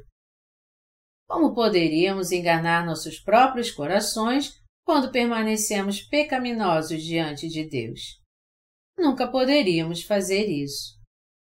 Não importa o quão alto subamos em posições de liderança em nossas igrejas, e não importa o quanto fomos elogiados por outros, enquanto continuamos a pecar por conta própria, nunca podemos ser libertos dos pecados e assim terminamos finalmente como hipócritas. Desejos pecaminosos continuarão a surgir em nossos corações. Embora tenhamos falado do sangue de Jesus na cruz inúmeras vezes, embora tenhamos derramado muitas lágrimas só de pensar em seu sangue na cruz, e embora fôssemos bons cristãos, ainda permaneceríamos pecadores até encontrar o perfeito Evangelho da Água e do Espírito. Apesar de vivermos de acordo com todos os rituais do cristianismo, ainda tínhamos pecado. Esta era a religião do fariseu. Ainda há muitas pessoas nesta terra com esse tipo de fé, e elas são encontradas até mesmo em nossas comunidades cristãs. Todos os nossos pecados desapareceram por crermos no Evangelho da Água e do Espírito. Antes de conhecer o Evangelho da Água e do Espírito e antes de crer neste Evangelho, todos nós tínhamos pecado em nosso coração. Antes de crermos nesta verdade dos fios azul, púrpura, escarlate e do tecido de linho fino retorcido, nossa consciência era pecaminosa. Com toda honestidade, éramos todos pecadores diante de Deus e todos estávamos destinados ao inferno devido a nossos pecados. Pois a Bíblia nos diz que o salário do pecado é a morte. Fomos assim muito atormentados pelos nossos pecados e estávamos destinados ao inferno, tanto física quanto espiritualmente, devido ao julgamento de Deus sobre nós por nossos pecados. Havíamos convertido diversas pessoas ao cristianismo e as instruíamos. Mas trabalhávamos sem a capacidade de purificar até mesmo nossa própria consciência. Isso era inegável diante de Deus. Reconhecemos diante de Deus que nossos corações são pecaminosos e que estamos destinados ao inferno. Sempre tive uma pergunta não resolvida. Por que nosso Senhor Jesus foi batizado quando veio a esta terra? Eu queria descobrir por que Jesus havia recebido o batismo. Por que e para que propósito Jesus teve que ser batizado? Eu podia entender nosso próprio batismo nas águas como a marca de nossa fé em Jesus, mas não conseguia entender por que Jesus Cristo foi batizado por João Batista. Por que ele foi batizado? Por quê? Então, perguntei a alguns líderes de comunidades cristãs. Reverendo, tenho uma pergunta. Você se importa se eu perguntar? Eles me disseram para ir em frente. Então perguntei a eles. É sobre a Bíblia. É claro que Jesus recebeu o batismo de João no Novo Testamento, mas não sei por que ele foi batizado. Reverendo, sabe por quê? Eles então sorriam, dizendo para mim: Você não sabe disso? É algo que até nossos filhos na escola dominical sabem. É encontrado nos textos originais das Escrituras e também nos dicionários da Bíblia. Jesus não foi batizado para nos dar exemplo como modelo e para nos mostrar sua humildade? Então eu disse: Mas, reverendo, se a resposta fosse tão simples, até mesmo as nossas crianças da escola dominical saberiam. Examinei tanto no texto original quanto historicamente, mas seu batismo não significava isso. Não haveria uma razão pela qual Jesus foi realmente batizado por João? Continuei a perguntar. Comecei a procurar a resposta logo depois que me tornei cristão. Não tive escolha a não ser dedicar anos em busca da resposta para essa pergunta. Pesquisei todos os trabalhos acadêmicos sobre essa questão. Embora eu tenha procurado, perguntado e investigado tudo, não consegui encontrar nada que explicasse o batismo de Jesus de forma definitivamente clara. Lutei para encontrar a resposta final, até que o Senhor Jesus me iluminou sobre o Evangelho da Água e do Espírito manifestado nos fios azul, púrpura, escarlate e no tecido de linho fino retorcido. Enquanto estava ocupado com a pergunta sem resposta sobre o batismo de Jesus, tive a chance de ler no Evangelho de Mateus 3, de 13 a 17, e diz: Por esse tempo, dirigiu-se Jesus da Galiléia para o Jordão, a fim de que João o batizasse.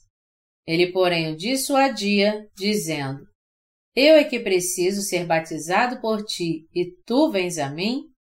Mas Jesus lhe respondeu: Deixa por enquanto, porque assim nos convém cumprir toda a justiça. Então ele o admitiu. Batizado Jesus, saiu logo da água, e eis que se lhe abriram os céus, e viu o Espírito de Deus descendo como pomba, vindo sobre ele. E eis uma voz dos céus que dizia: este é o meu filho amado, em quem me comprazo. Lendo esta palavra, finalmente percebi. Então é isso. A razão pela qual Jesus foi batizado foi porque ele era a oferta de sacrifício do Antigo Testamento. Esta é a verdade de sua salvação escondida nos fios azul, púrpura, escarlate e no tecido de linho fino retorcido. João Batista era, na verdade, Elias, a quem Deus havia prometido enviar no Antigo Testamento. Deus disse em Malaquias 4, 5 que ele enviaria Elias antes do dia do julgamento.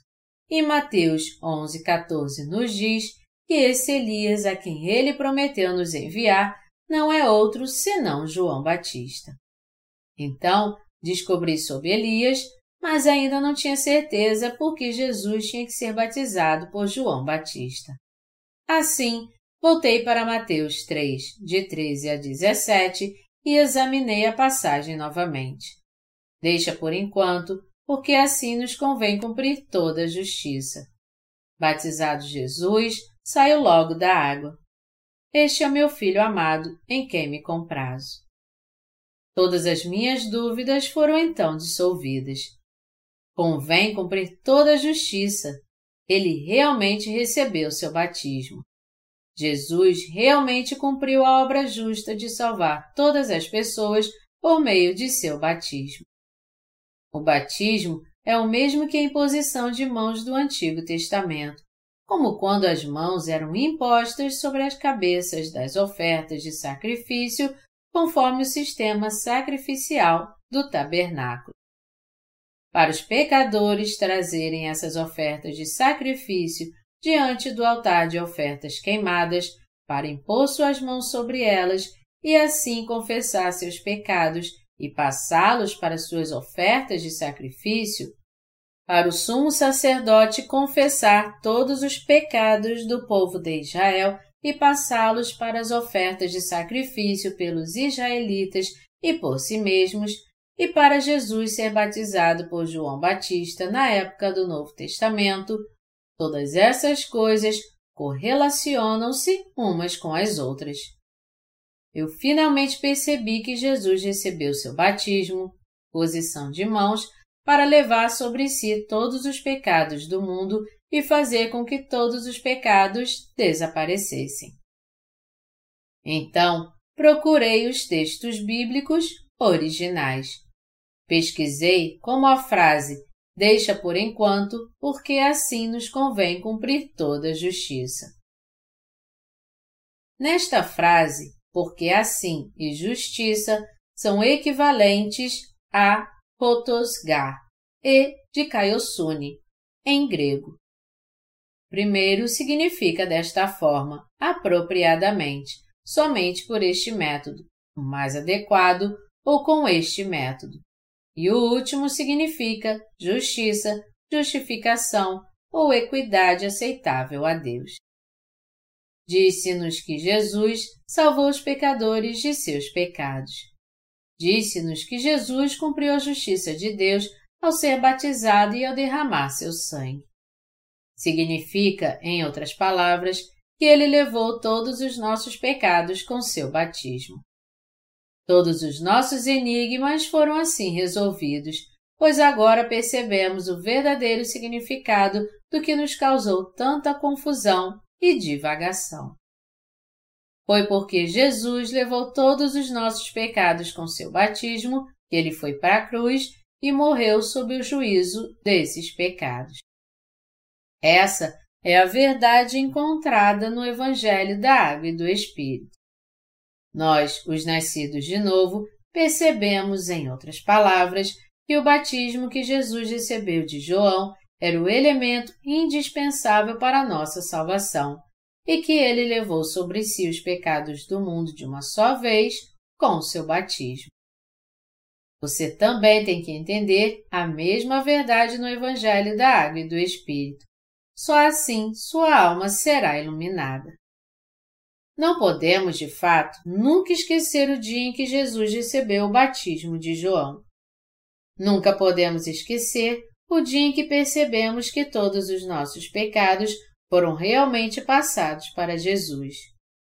Temos visto as mudanças que ocorreram nos nossos corações com a nossa realização desta verdade. Elas espalharam-se pelos nossos corações como ondas que se espalham num lago. Perfurando a escuridão, a luz brilhante da aurora entrou em nós, permitindo-nos conhecer a verdade da salvação. O batismo que Jesus recebeu passou os pecados do mundo para ele. Após ler Mateus 3, de 13 a 17, não consegui pronunciar uma única palavra durante muito tempo.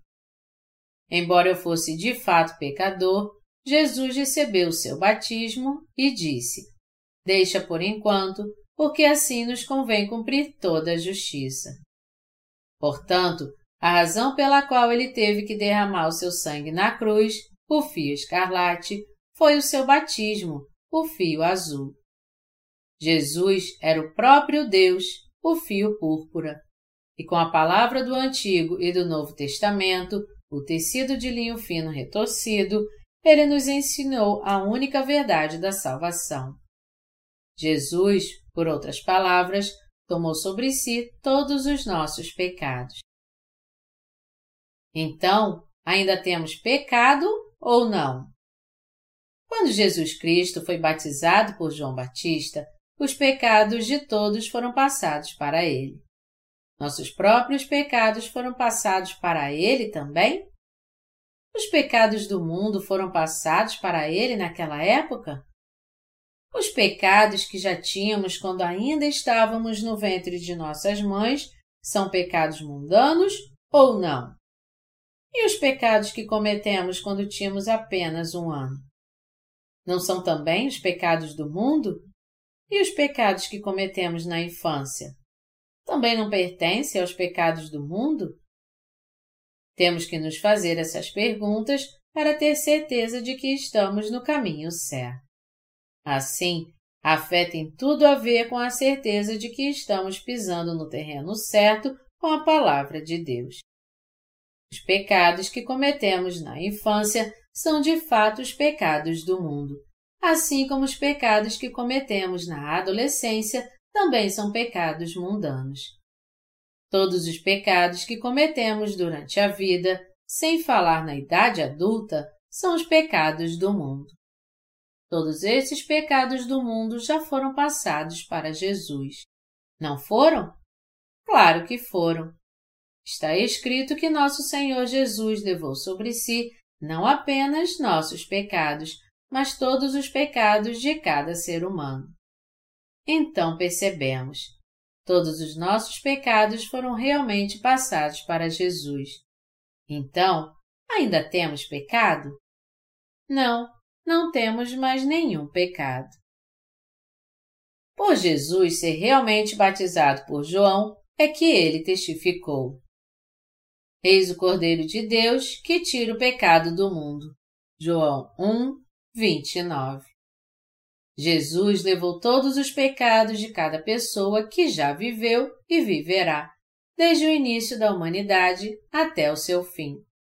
Todos os pecados que alguém cometeu durante toda a vida e até mesmo os pecados dos filhos de todos foram todos levados por Jesus. Não importa quanto tempo este mundo dure, seja por milhares de anos ou mesmo bilhões de anos, nosso Senhor Jesus levou os pecados de todas as pessoas com seu batismo, carregou esses pecados em seus ombros até a cruz, foi crucificado e assim recebeu todo o julgamento do pecado por nossa causa. Isso é o que precisamos compreender. Como nós, os nascidos de novo, realmente percebemos que Jesus ressuscitou dos mortos e se tornou nosso Salvador por causa disso, e como cremos nisso, todas as nossas perguntas foram respondidas. Com o batismo que ele recebeu e derramando seu sangue na cruz, nosso Senhor Jesus levou todos os nossos pecados. É por isso que a Bíblia fala dos fios azul, púrpura, escarlate e do tecido de linho fino retorcido na porta do átrio do tabernáculo. E porque nos diz em 1 João 5, de 4 a 6, que Jesus veio a nós não só por meio de água, mas também com a água e com o sangue. Assim percebemos. É por isso que a Bíblia nos diz que nosso Salvador Jesus cumpriu toda a justiça de Deus ao receber seu batismo. Essa é a verdade. No entanto, os líderes cristãos não ensinaram a verdade porque todos a ignoravam. Nós nos tornamos sem pecado somente quando a verdade de Deus sobre os fios azul, púrpura, escarlate e o tecido de linho fino retorcido nos diz que somos sem pecado. Ninguém pode aprovar a salvação de outra alma. Não adianta ganhar a boa palavra dos outros. Como que as pessoas dizem para nós que somos cristãos ótimos ou mesmo que nos classifiquem como cristãos A positivo, pode constituir nossa salvação do pecado. Nós nos tornamos justos não quando as pessoas nos aprovam, mas somente quando a palavra de Deus nos diz que Jesus Cristo fez todos os nossos pecados desaparecerem com os fios azul, púrpura, escarlate e com tecido de linho fino retorcido. A palavra de Deus nos diz que Jesus fez não apenas os meus pecados desaparecerem, mas também os seus pecados. Ela nos diz que porque Jesus Cristo, o Messias, fez todos os pecados de todas as pessoas desaparecerem, todos receberíamos a remissão de pecados se apenas crêssemos. É assim que podemos entrar pela porta do átrio do tabernáculo recebendo a remissão de pecados pela água e pelo Espírito. Qual é a fé perfeita?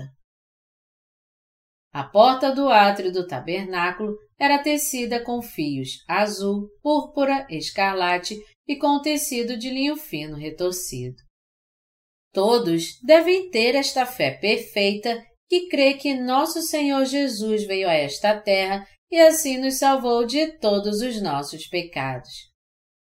Quando cremos que o Senhor Jesus nasceu nesta terra na forma de um homem, foi batizado por João, morreu na cruz, ressuscitou dos mortos e assim se tornou nosso Salvador, todos podemos nos tornar filhos de Deus.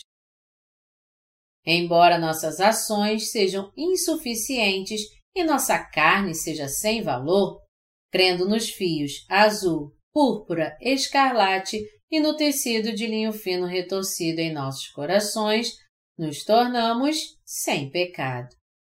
Portanto, tornar-se justo só é possível pela fé. Ao crer na salvação manifestada por meio dos fios azul, púrpura, escarlate e do tecido de linho fino retorcido, somos revestidos da justiça de Deus. Resumindo, nós nos tornamos filhos de Deus crendo no Evangelho da Água e do Espírito. Alguns de vocês ainda podem não entender completamente. Nesse caso, tudo o que você precisa fazer é continuar lendo este livro ou frequentar a Igreja de Deus. Até agora, discutimos apenas os aspectos gerais do tabernáculo, mas uma vez que você comece a ler as explicações detalhadas, todos vocês conseguirão alcançar o entendimento completo do tabernáculo. É tão fácil que até uma criança pode compreender prontamente. Se as pessoas baseassem sua fé em seu conhecimento aproximado de Jesus, nunca seriam salvas de seus pecados, não importa quanto tempo crescem em Jesus por mil ou dez mil anos. Eles ainda teriam pecados diários. Eles chorariam todos os dias, pois não poderiam escapar da maldição de seus pecados. Quando as coisas começam a correr bem para eles, pensam que Deus os está ajudando. Mas quando as coisas vão mal, mesmo que ligeiramente, eles se perguntam: é porque eu não dei o dízimo? Ou é porque faltei à igreja no domingo passado? Pequei e falhei em servir a Deus adequadamente e acho que Ele está realmente me punindo por isso. Desta forma, acabam morrendo encerrados na lei, pois a Escritura nos diz que a lei suscita a ira. Romanos 4, 15. Para realmente ter o tipo de fé completa, devemos conhecer corretamente e crer nos quatro ministérios de Jesus Cristo que vieram a nós através dos fios azul, púrpura, escarlate e do tecido de linho fino retorcido. Devemos compreender a verdade dada por Jesus Cristo. Somente quando tivermos uma compreensão clara dessa verdade quádrupla e acreditarmos nela, poderemos ter uma fé completa diante de Deus e nos tornar verdadeiramente seus filhos perfeitos. Porque nos tornamos sem pecado, crendo nos quatro ministérios de Jesus, somos sempre os justos sem pecado, mesmo sem nossa própria luta para nos libertarmos da escravidão do pecado. Somos o povo de fé sem pecado, mesmo sem exercer nossa própria força de vontade. E somos os filhos perfeitos de Deus, cujos pecados foram todos lavados tão brancos como a neve, mesmo sem nossas próprias boas ações ou tentativas. Como um bebê brincando e descansando em paz sob o olhar atento dos pais, ao crer nesta verdade de fato, temos paz e tranquilidade em nossos corações diante do olhar misericordioso de Deus Pai. Mesmo que suas ações sejam insuficientes, tudo o que você precisa fazer é acreditar nas obras do Senhor Jesus, pois quanto mais insuficiente você for, mais sentirá o amor de nosso Senhor Jesus. Você está clamando para receber a remissão dos seus pecados sendo ainda incapaz de ter a fé que crê nos fios azul, púrpura, escarlate e no tecido de linho fino retorcido? Agora, aqueles que conhecem esta verdade não precisam clamar para receber a remissão de pecados, mas apenas crer silenciosamente. Aqueles que se tornaram filhos de Deus pela fé são os que realmente conhecem e creem em Jesus Cristo aquele que veio a nós pela água, pelo sangue e pelo Espírito. Eles servem a Deus não com seus atos superficiais, mas o amam e o servem primeiro com sua fé. Porque cremos, Deus nos concede sua audiência e caminha conosco. Porque cremos nele, ele nos ajuda. E porque cremos em Jesus que nos salvou com o batismo e o sangue, nos quais colocamos nossa fé, nos tornamos servos de Deus que trabalham em suas obras justas.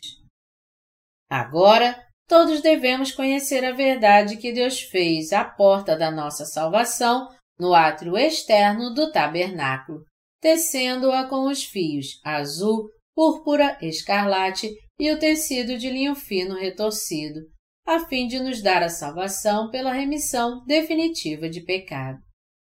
A Escritura nos diz que Jesus veio a nós por meio da água, do sangue e do Espírito, e que ele nos salvou de nossos pecados com os fios azul, púrpura escarlate e o tecido de linho fino retorcido da porta do átrio do tabernáculo no Antigo Testamento.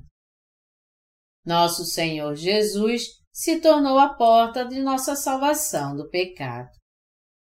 Devemos crer e crer mais uma vez nestas quatro obras do Messias que realmente nos libertou de todos os nossos pecados. O batismo que Jesus recebeu de João é a substância real do fio azul manifestada na porta do átrio do tabernáculo. Vamos voltar para Mateus 3, de 13 a 17, novamente. Por esse tempo, dirigiu-se Jesus da Galiléia para o Jordão, a fim de que João batizasse. Ele, porém, o dissuadia, dizendo: Eu é que preciso ser batizado por ti, e tu vens a mim? Mas Jesus lhe respondeu: Deixa por enquanto, porque assim nos convém cumprir toda a justiça. Então ele o admitiu. Batizado Jesus, saiu logo da água, e eis que se lhe abriram os céus, e viu o Espírito de Deus descendo como pomba, vindo sobre ele. E eis uma voz dos céus que dizia: Este é o meu filho amado, em quem me comprazo. Naquela época, quando Jesus foi batizado, fazia 30 anos desde que ele nasceu da Virgem Maria. A frase por esse tempo se refere à época em tanto João Batista quanto Jesus Cristo completaram 30 anos. João Batista, nascido seis meses antes de Jesus Cristo, era o representante da humanidade desta terra e ministrava a eles o batismo de arrependimento. Mateus 3, 11 e 11, 11. Quando Jesus Cristo completou 30 anos, ele foi até João Batista, que estava batizando pessoas no Rio Jordão para ser batizado.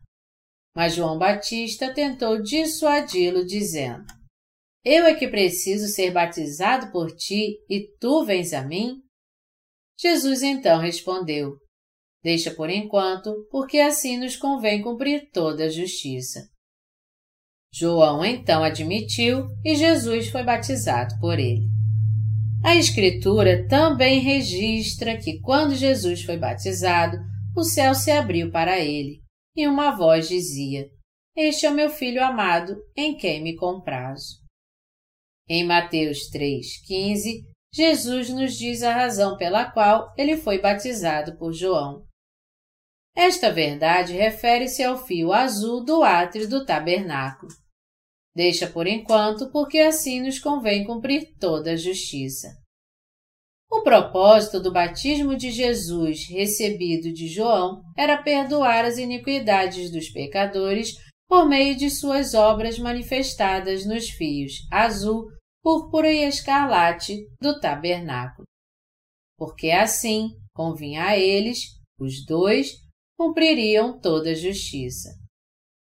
O fato de Jesus Cristo levar os pecados de todos sobre si ao ser batizado por João Batista foi o justo amor de Deus e o cumprimento de sua obra de salvação de todos os pecadores.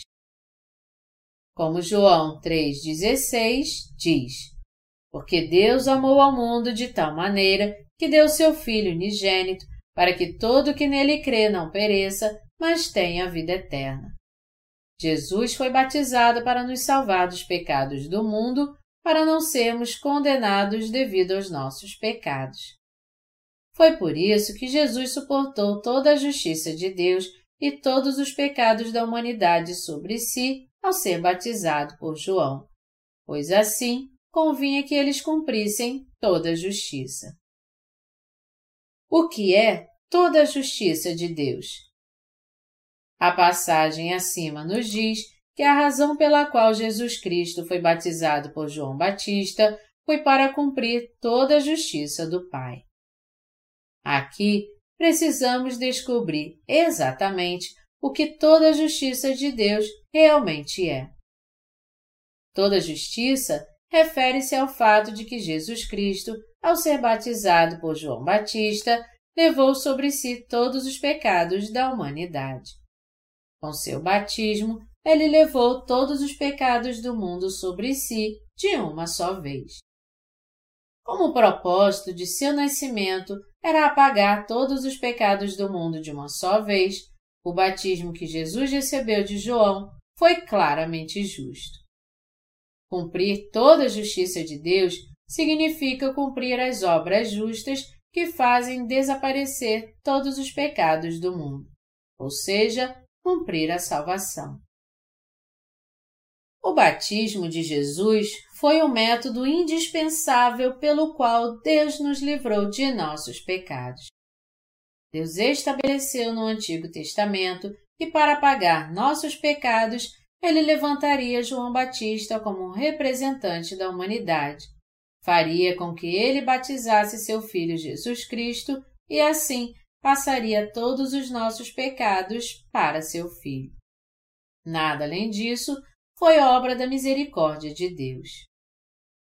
Porque Deus nos amou tanto, Deus fez Jesus ser batizado por João para nos tornar seus próprios filhos e para completar a justa obra de apagar nossos pecados. É por isso que Deus disse, quando Jesus foi batizado e saiu da água: Este é meu filho amado, em quem me comprazo. Deus Pai, em outras palavras, disse: Com seu batismo, meu filho levou sobre si todos os seus pecados. Jesus Cristo, em outras palavras, veio a esta terra e, através deste método de ser batizado por João Batista, ele levou todos os nossos pecados de uma só vez, da maneira mais apropriada, e assim se tornou a oferta de sacrifício para fazer nossos pecados desaparecerem. Porque o Filho de Deus foi batizado por nossa causa e porque ele assim aceitou todos os nossos pecados sobre si, ele carregou esses pecados para a cruz, foi crucificado e derramou seu precioso sangue, e assim se tornou o Salvador de todos nós. Jesus salvou a nós que cremos, em outras palavras, sendo batizado por nossos pecados, sacrificando-se com seu sangue na cruz e ressuscitando dos mortos. E após ressuscitar dos mortos e completar suas obras de salvação, ele agora está sentado à direita no trono de Deus e quando chegar a sua hora, ele certamente retornará.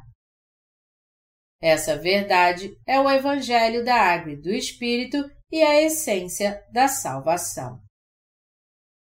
Sobre a porta do átrio do tabernáculo, Êxodo 27, 16, registra: À porta do átrio haverá um reposteiro de vinte côvados, de estofa azul, e púrpura, e carmesim, e linho fino retorcido, obra de bordador.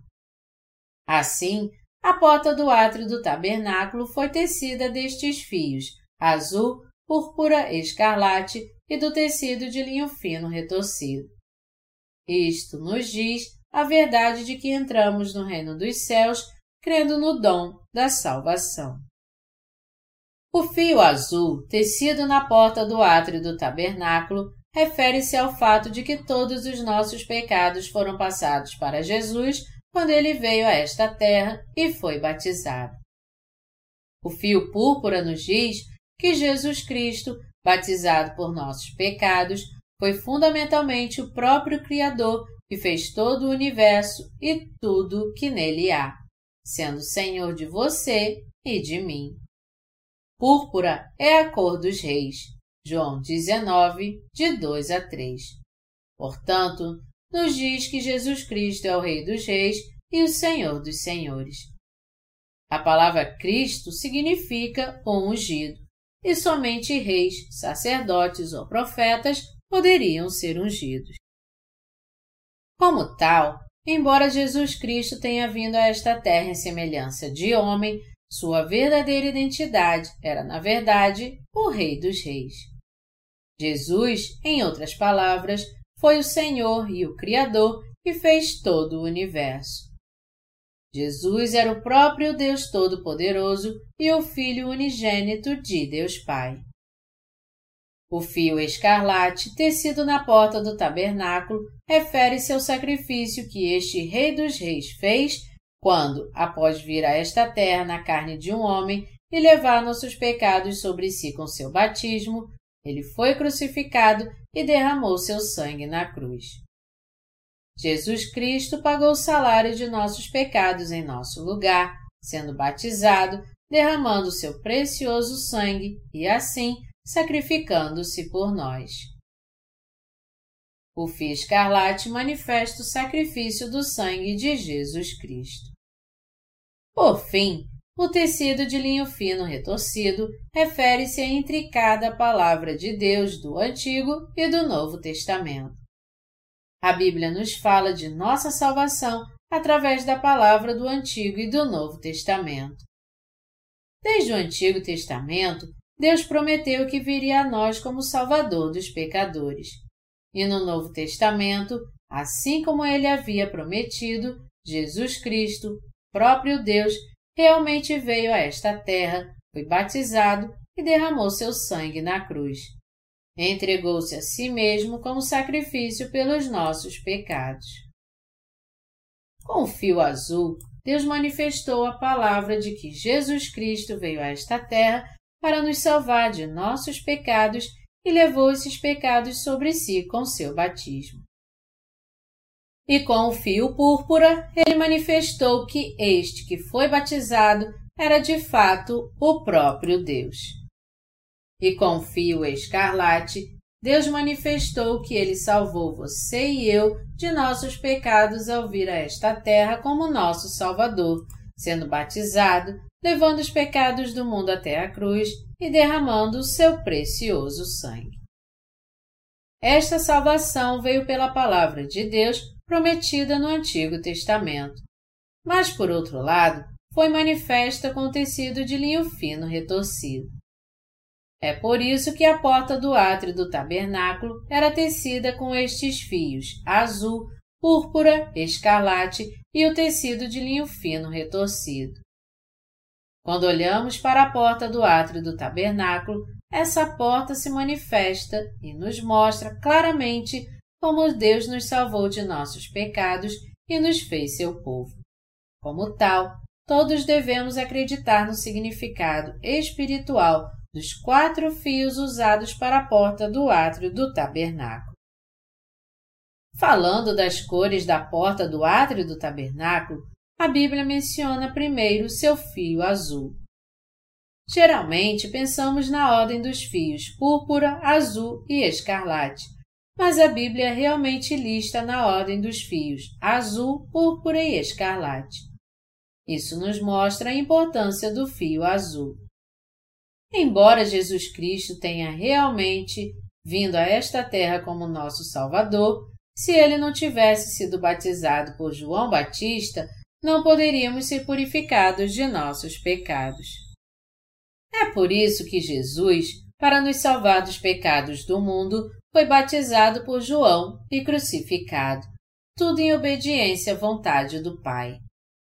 Jesus é o Senhor do universo que criou todas as coisas e Ele é o nosso Deus. Ele é o próprio Deus que nos fez nascer nesta terra, que nos deu uma nova vida e que governa nossas vidas.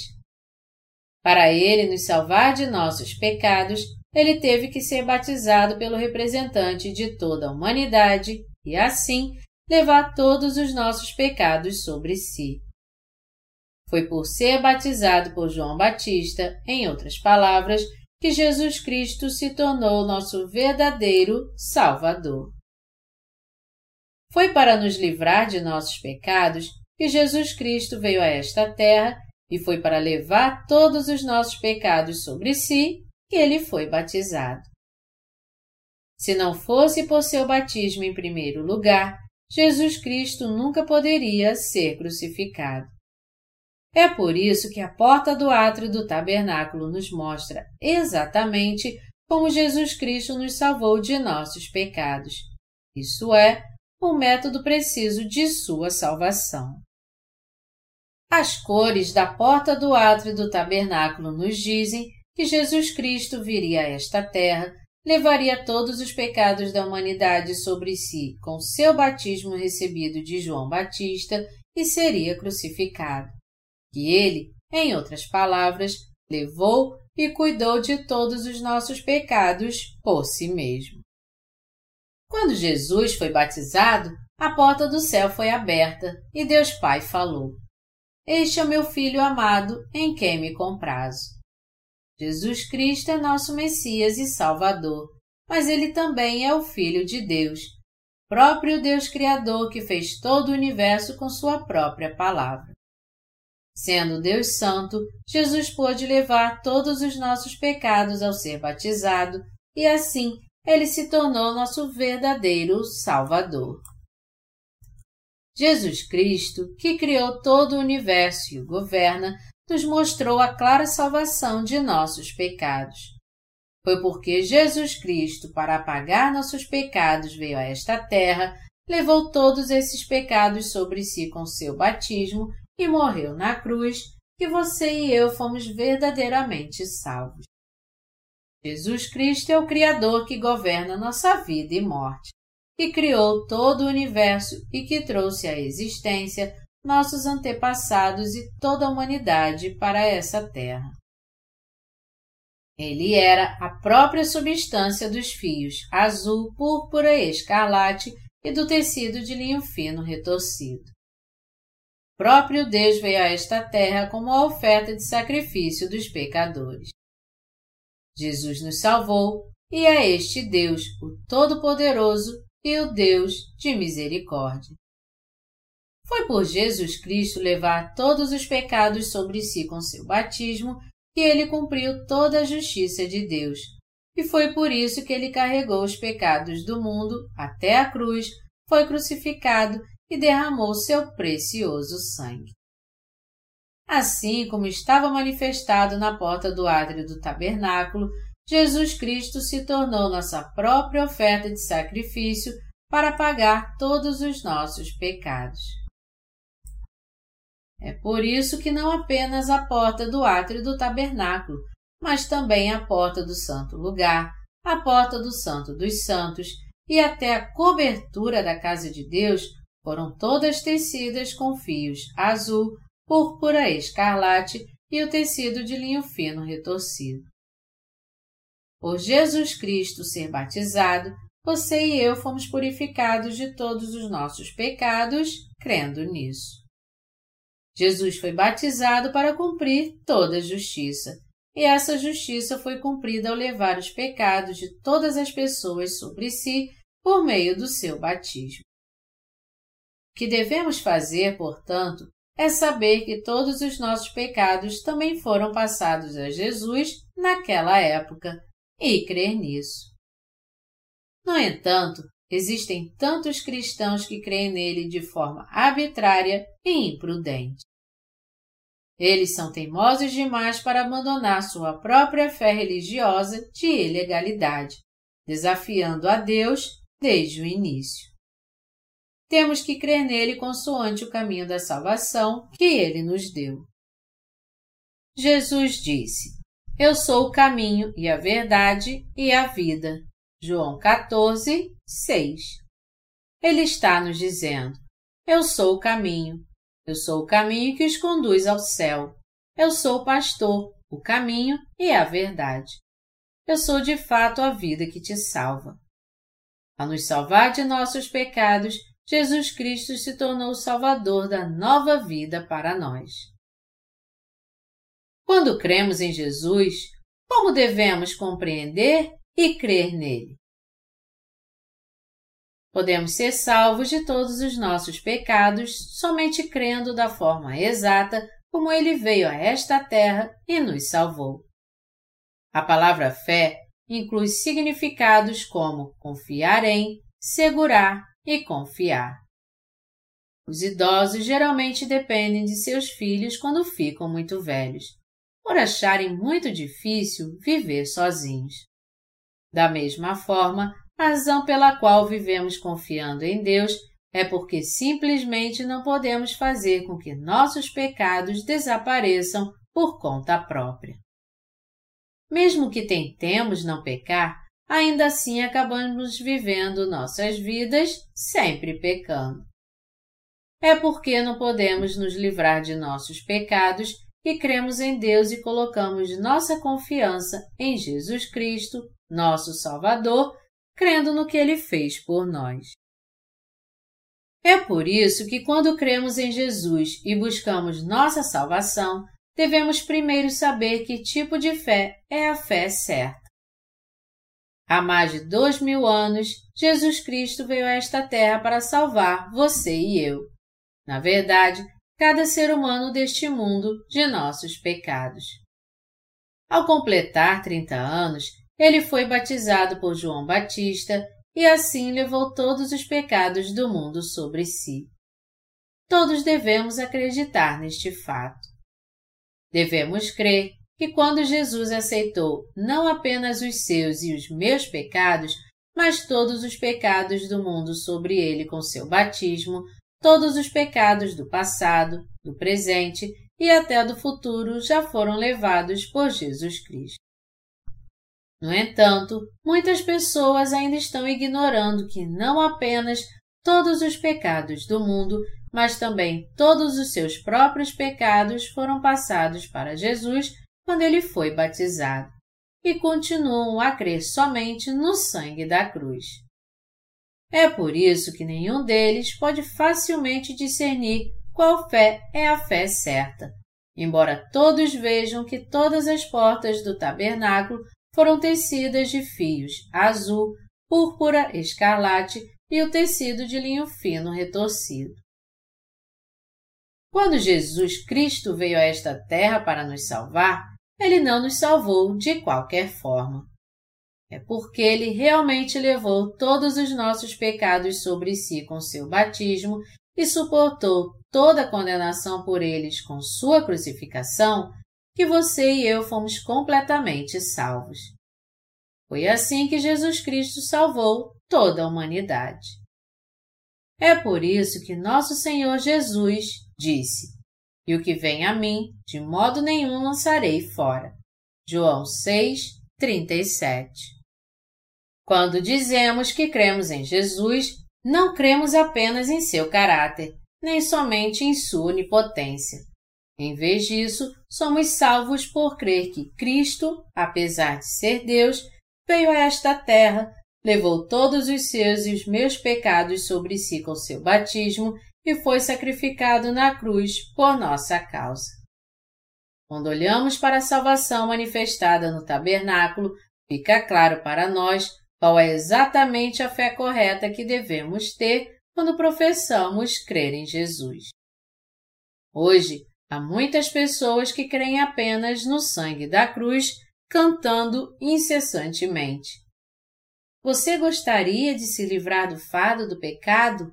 Há poder no sangue, poder no sangue. E gritando cegamente em sua própria ânsia: Senhor, eu acredito. Não importa o quão fervorosamente eles creiam em Jesus, nunca poderão ser libertos de seus pecados apenas crendo no sangue da cruz. Por sermos de tal forma que nunca poderemos ser libertos de nossos pecados durante toda a nossa vida, precisamos absolutamente do Salvador. E o Salvador não é outro senão Jesus Cristo. Jesus Cristo, que veio para libertar você e a mim, é o Salvador, o Rei dos Reis, o Criador que fez todo o universo e tudo que nele há, e o Senhor de nossas vidas. Ele veio a esta terra, levou nossos pecados sobre si com seu batismo e nos purificou de nossos pecados ao morrer na cruz. Somos salvos, em outras palavras, crendo em Jesus Cristo, que suportou toda a condenação dos nossos pecados com seu batismo e cruz como nosso Salvador. É isso que a porta do átrio do tabernáculo nos mostra clara e definitivamente. As pessoas que creem em Jesus apenas como religiosos. Nestes dias, as pessoas afirmam que podem ser salvas apenas crendo no sangue da cruz. Fazer tais reivindicações vazias nada mais é do que uma exibição de sua fé religiosa. Essas pessoas dizem: Quando fiz minhas orações de arrependimento a Deus, o Espírito Santo falou comigo em meu coração. Meu filho, eu perdoei seus pecados. Como fiquei grato quando ouvi sua voz. Eles fazem tais afirmações dizendo que essas crenças são seu testemunho de fé. Mas nossa salvação não vem de nossos próprios sentimentos emocionais. Em vez disso, somos salvos por meio de todas as dimensões de nossa personalidade, conhecimento, emoção e vontade. Devemos ser salvos, em outras palavras, primeiro sabendo exatamente como Deus, nosso Salvador, nos salvou e então crendo nisso. Mas e as religiões? O que são? As religiões nada mais são do que instituições feitas pelo homem, construídas sob os próprios pensamentos das pessoas. Há muito tempo, na minha família, minha mãe era cozinheira. Eu costumava ser seu assistente, seguindo-a por toda a cozinha, perguntando de que ajuda ela precisava, mais ou menos como Jacó da Bíblia. Enquanto minha mãe estava ocupada na cozinha preparando a refeição, eu estava ocupado arrumando a mesa na sala de jantar. Minha mãe e eu costumávamos fazer uma combinação fantástica. Levantávamos de manhã, acendíamos o fogo, preparávamos a mesa e, após a refeição, varríamos o chão da cozinha com uma vassoura. Todas as tarefas da manhã eram concluídas com esta vassoura. Esta não era uma cena peculiar na Coreia naqueles dias. Mas o mais interessante é que essa mesma vassoura usada para limpar o chão da cozinha se transformaria de repente em um Deus que ostensivamente nos daria qualquer coisa que pedíssemos. Houve, em outras palavras, pessoas que realmente rezavam para essa vassoura gasta. Tais absurdos eram frequentes em nossas vidas. Não só isso, mas sempre que havia algum infortúnio na família ou na vizinhança, costumávamos chamar um xamã para fazer feitiçaria. Como as pessoas da época tinham crenças panteístas e acreditavam que os deuses estavam em toda parte, não apenas essa vassoura que era usada para varrer o chão poderia se transformar em um deus, mas também tábuas ancestrais nas quais os nomes de seus antepassados foram escritos. Uma grande rocha na colina, ou praticamente tudo mais visto por seus olhos, poderia se transformar em um deus. Hoje em dia, com o passar do tempo, as pessoas gradualmente saem desse tipo de ignorância, mas naquela época era comum acontecer que quase qualquer coisa se transformasse em um deus. Portanto, um dos negócios mais ativos da época não era outro senão a bruxaria. Lembro-me de ver bruxas recitando feitiços incompreensíveis enquanto praticavam bruxaria. Eu costumava imitar o jeito da bruxa de entoar um feitiço, dizendo: Abra cadabra, que vem a luz do dia, que vem a luz do dia. Tudo é meu quando a luz do dia chegar. O barril de abóbora foi quebrado por falta de devoção. Abra cadabra, abra cadabra. Eu não tinha ideia, é claro, do que significava. Quando tal feitiçaria era realizada em uma das casas do bairro, todos de toda a aldeia se reuniam para vê-la. Ponto alto de tal ocasião vinha quando bilhetes eram enfiados na cabeça de um porco morto e riam-se sem a menor ideia daquilo. Quanto mais bilhetes eram colocados, mais se determinavam os feitiços da bruxa e sua potência. Essa feitiçaria continuava durante toda a noite até o raiar do dia. Entre meus antigos conhecidos havia alguém que afirmava estar possuído por um fantasma virgem. Ele costumava alegar que poderia expulsar praticamente todos os demônios porque estava possuído por um fantasma virgem. Presumivelmente, os fantasmas virgens tinham mais poder do que os outros. Ele disse que se acabasse enfrentando o demônio mais poderoso, ele próprio poderia ser estrangulado em vez de expulsar esse demônio. Mas mesmo assim, afirmou que poderia expulsar todos os demônios comuns. Ele não era outro senão um feiticeiro. Ele passava seu tempo habitual normalmente como qualquer outra pessoa, mas sempre que alguém lhe pedia para realizar seu exorcismo, ele trocava de roupa e vestia suas vestes de feiticeiro e fazia seu show espetacular. Porque o coração das pessoas está ocupado com essas mentes supersticiosas, é que elas seguem esse tipo de religião primitiva que nada tem a ver com a palavra de Deus e acabam acreditando em todo tipo de loucura e vergonha. As pessoas, em outras palavras, criaram suas próprias religiões. Como na história acima, eles inventaram seus deuses por conta própria. As pessoas têm esse tipo de instinto, mesmo como cristãos, quando lhes dizem que Jesus foi crucificado por eles também podem ser facilmente dominadas por suas próprias emoções e acabam ficando obcecadas e acreditando nele como cegos. E quando lhes é dito que Jesus é o Filho de Deus e o Criador que fez todo o universo, eles simplesmente o amam e mais uma vez acreditam incondicionalmente. Eles também adoram ouvir. Eu sou o caminho e a verdade e a vida. Ninguém vem ao Pai senão por mim. E mais uma vez, acreditam incondicionalmente sem qualquer compreensão real. Porque nenhuma palavra de Deus é errada, mesmo quando eles ouvem a boa palavra pela primeira vez, tudo o que dizem é que simplesmente amam Jesus. Mas Jesus virá para julgar essas pessoas cujos corações ainda permanecem pecaminosos, apesar de professarem sua fé em Jesus. Ele também virá para levar aqueles que creem no Evangelho da Água e do Espírito.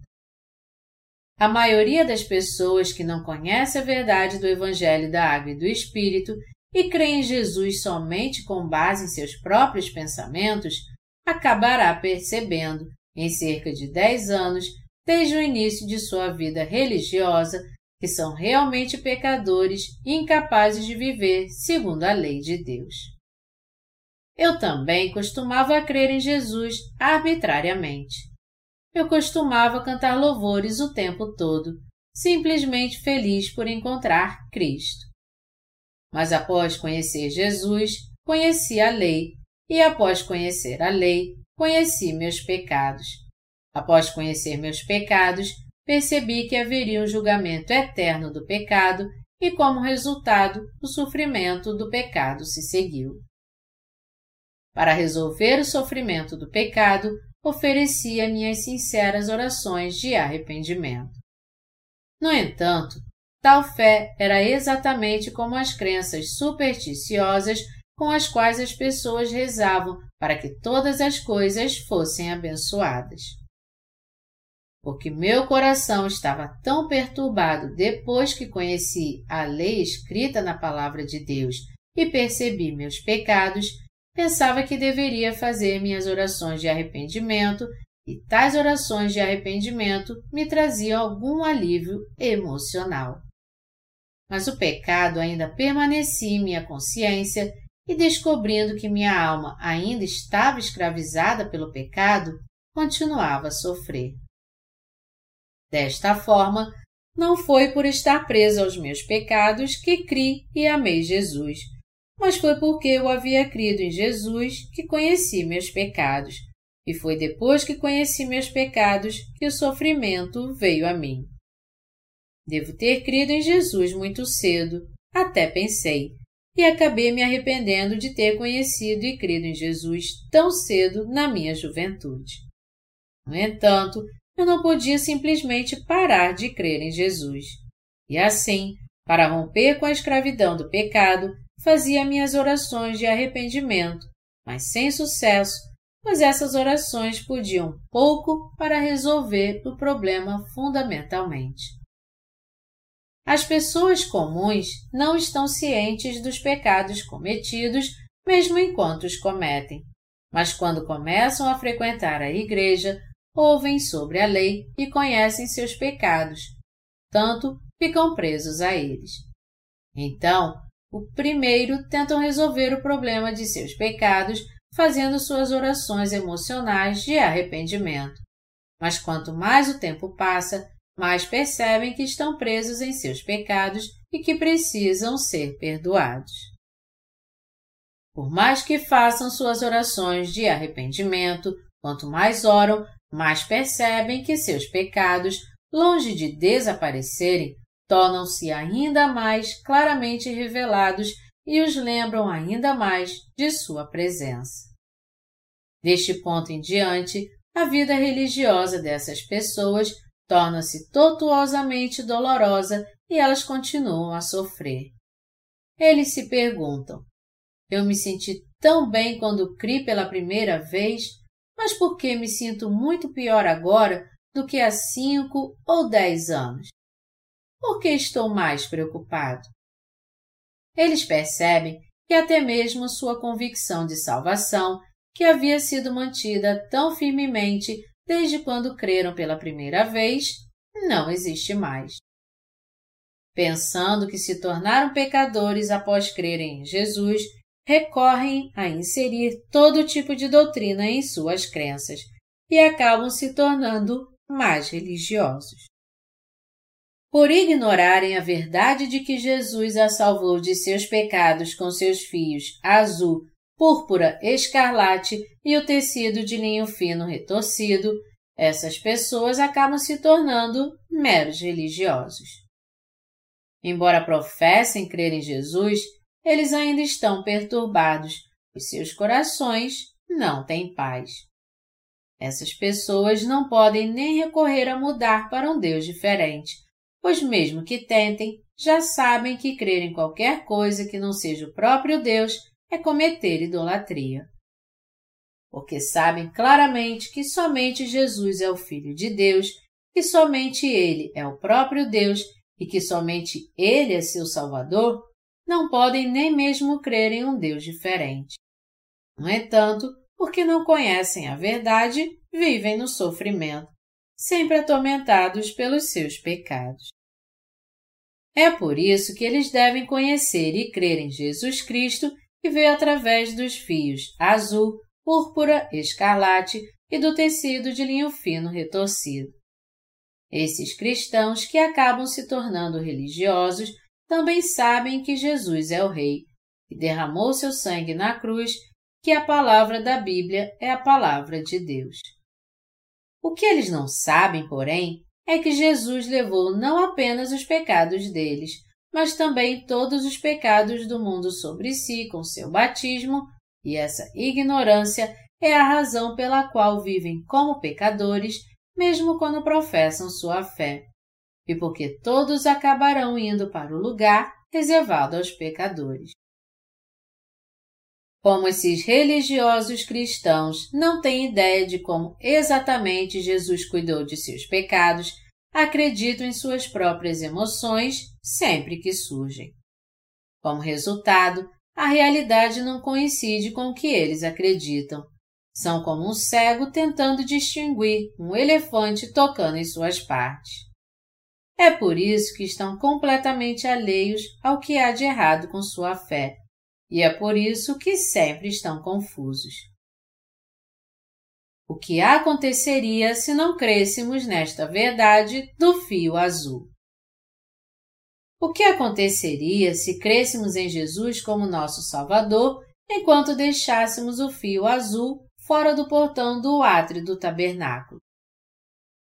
Quando Deus ordenou construir a porta do átrio do tabernáculo, tecendo-a com fios azul, púrpura, escarlate e linho fino retorcido, e que ele teria dito se Moisés tivesse dito aos israelitas para construir a porta apenas com fios púrpura, escarlate e linho fino retorcido, e os israelitas realmente completassem a porta desse modo.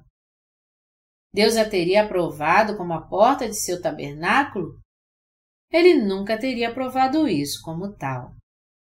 Porque Deus disse aos israelitas para construir a porta do tabernáculo com quatro fios de cores diferentes, se não fosse construído de acordo, nunca poderia ser chamada de porta do tabernáculo. Nenhum dos quatro tópicos poderia ser deixado de fora.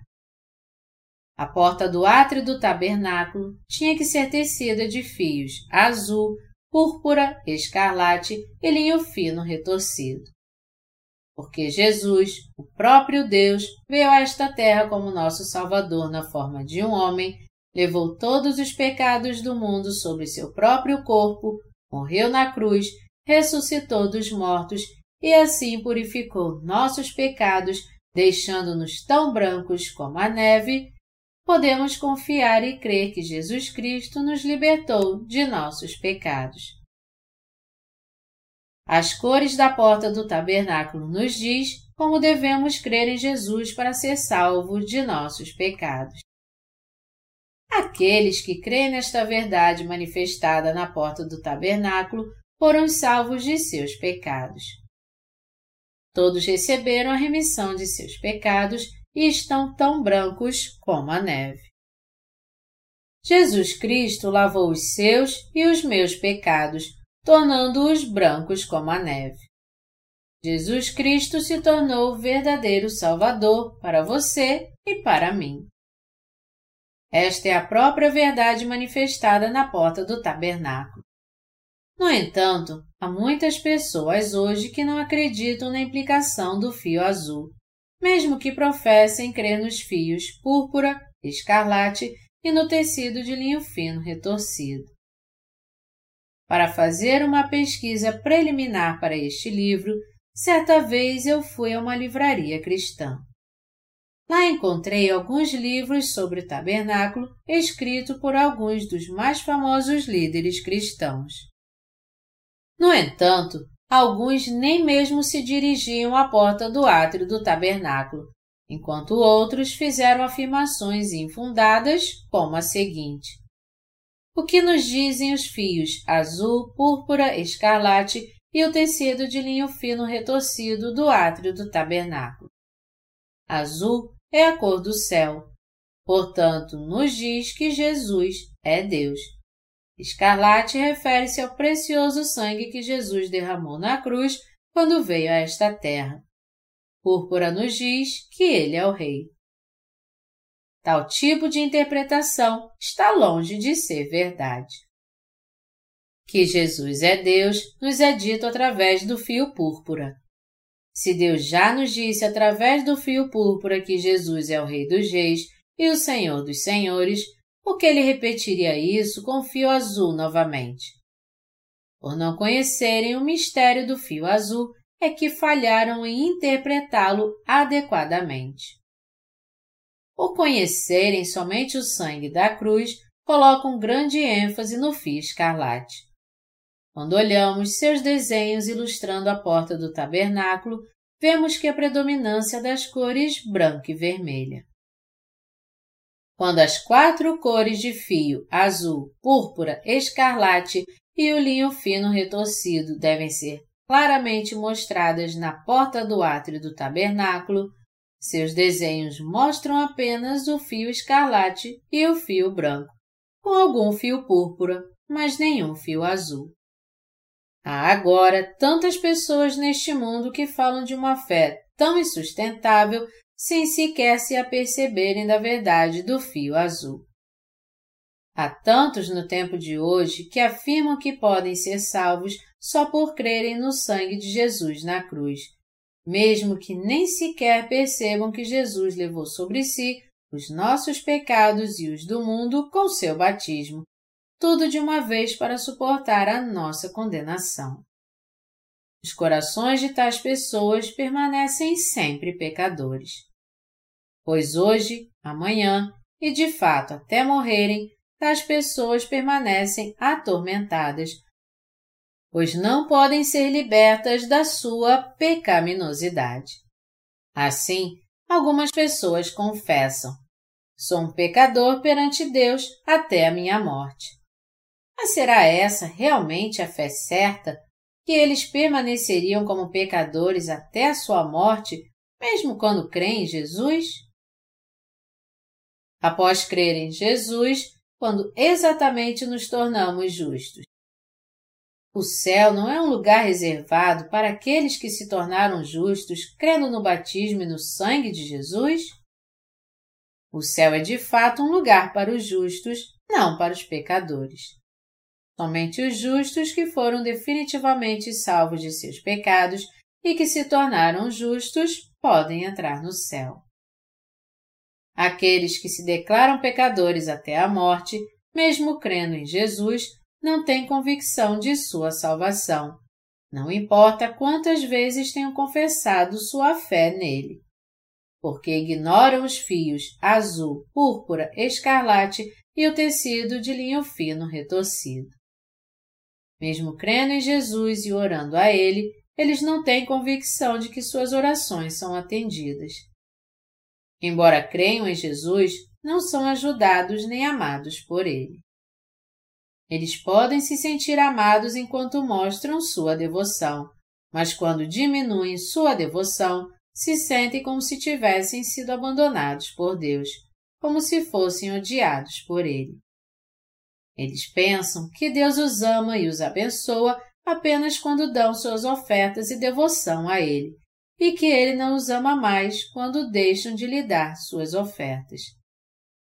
Quando se deparam com momentos difíceis, pensam que Deus os odeia, são incapazes de entender por que devem passar por momentos tão difíceis e, por fim, acabam culpando por sua miséria e não creem mais nele. No final, a confiança entre essas pessoas e Deus é quebrada. Como a fé deles é um produto de seus próprios pensamentos e emoções, torna-se muito arbitrária, precária e errada. Quando vamos a Deus, devemos deixar de lado nossas emoções.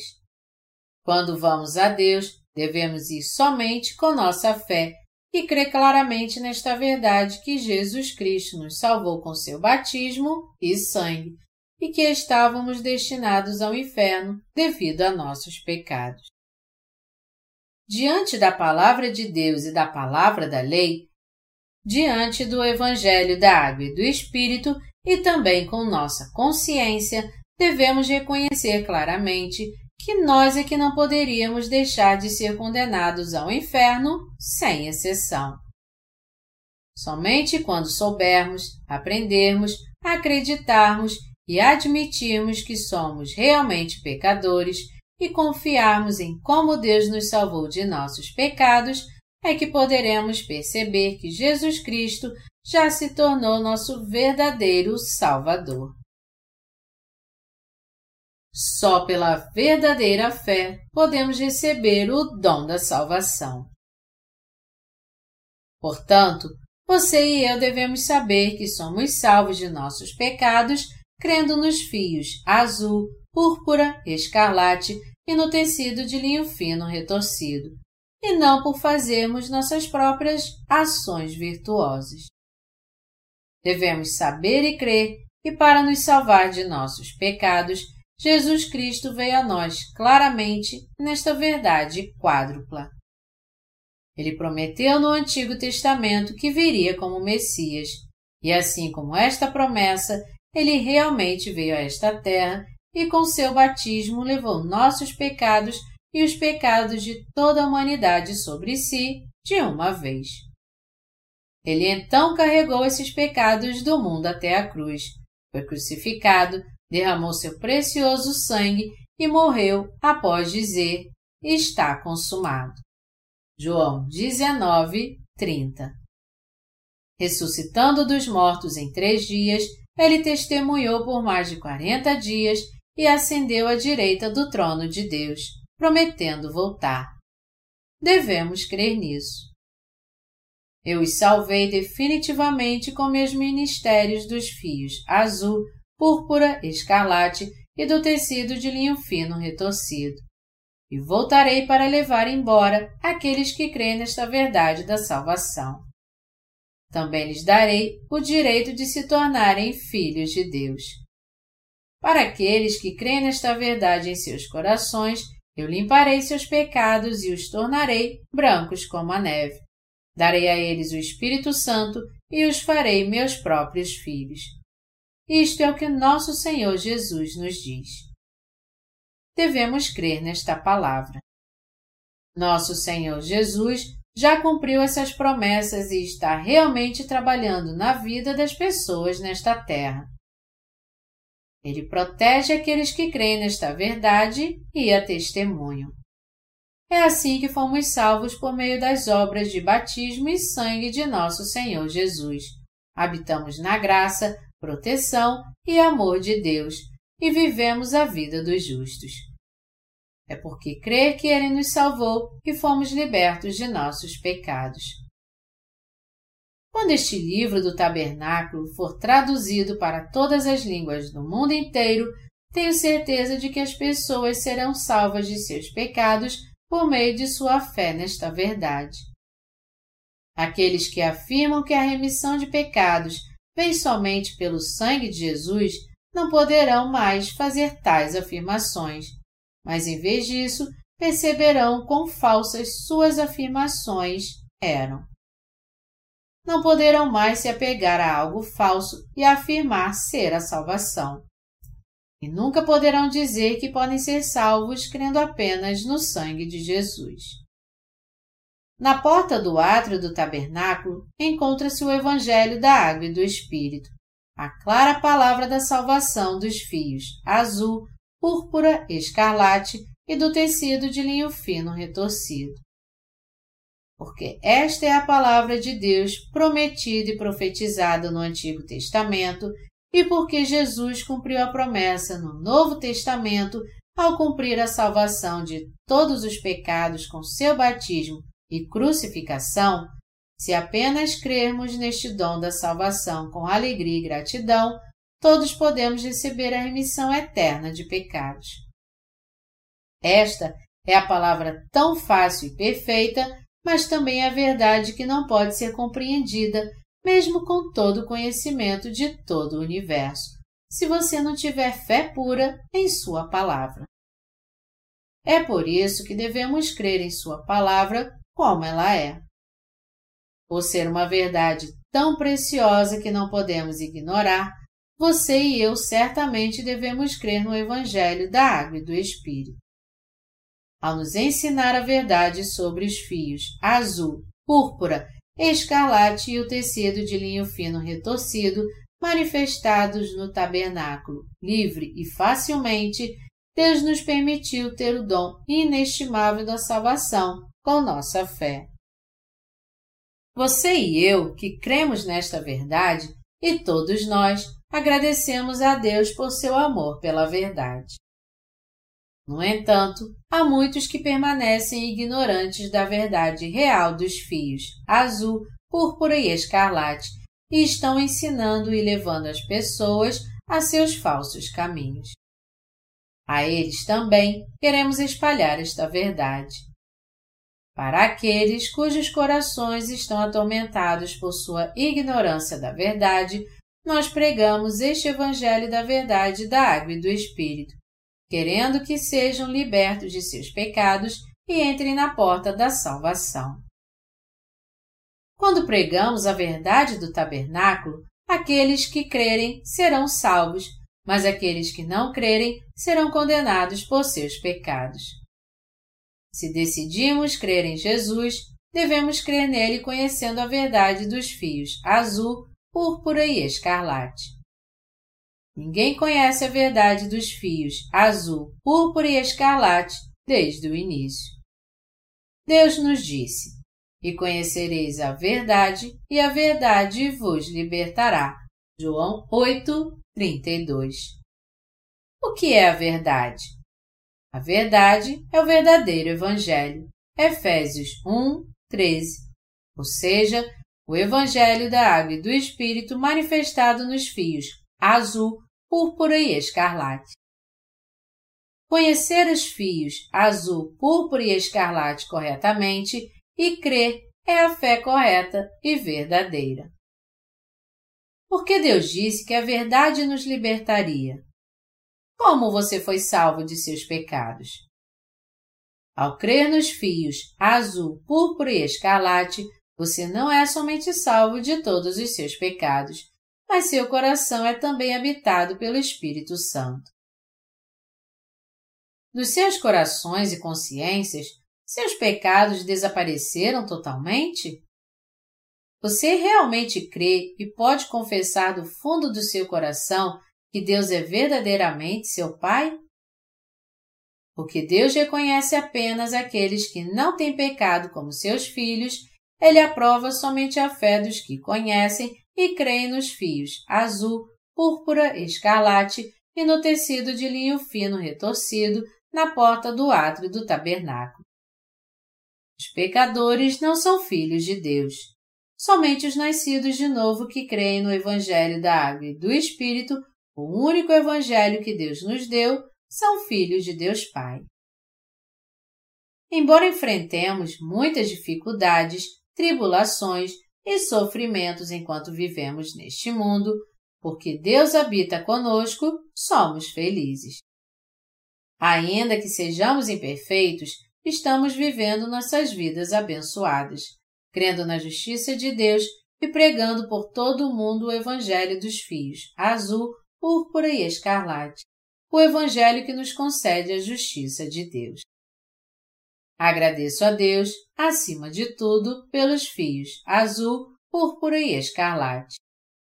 Quando criei em Jesus pela primeira vez, independentemente de quão devotadamente eu cria, meu coração ainda permanecia pecaminoso e eu estava muito atormentado por causa disso.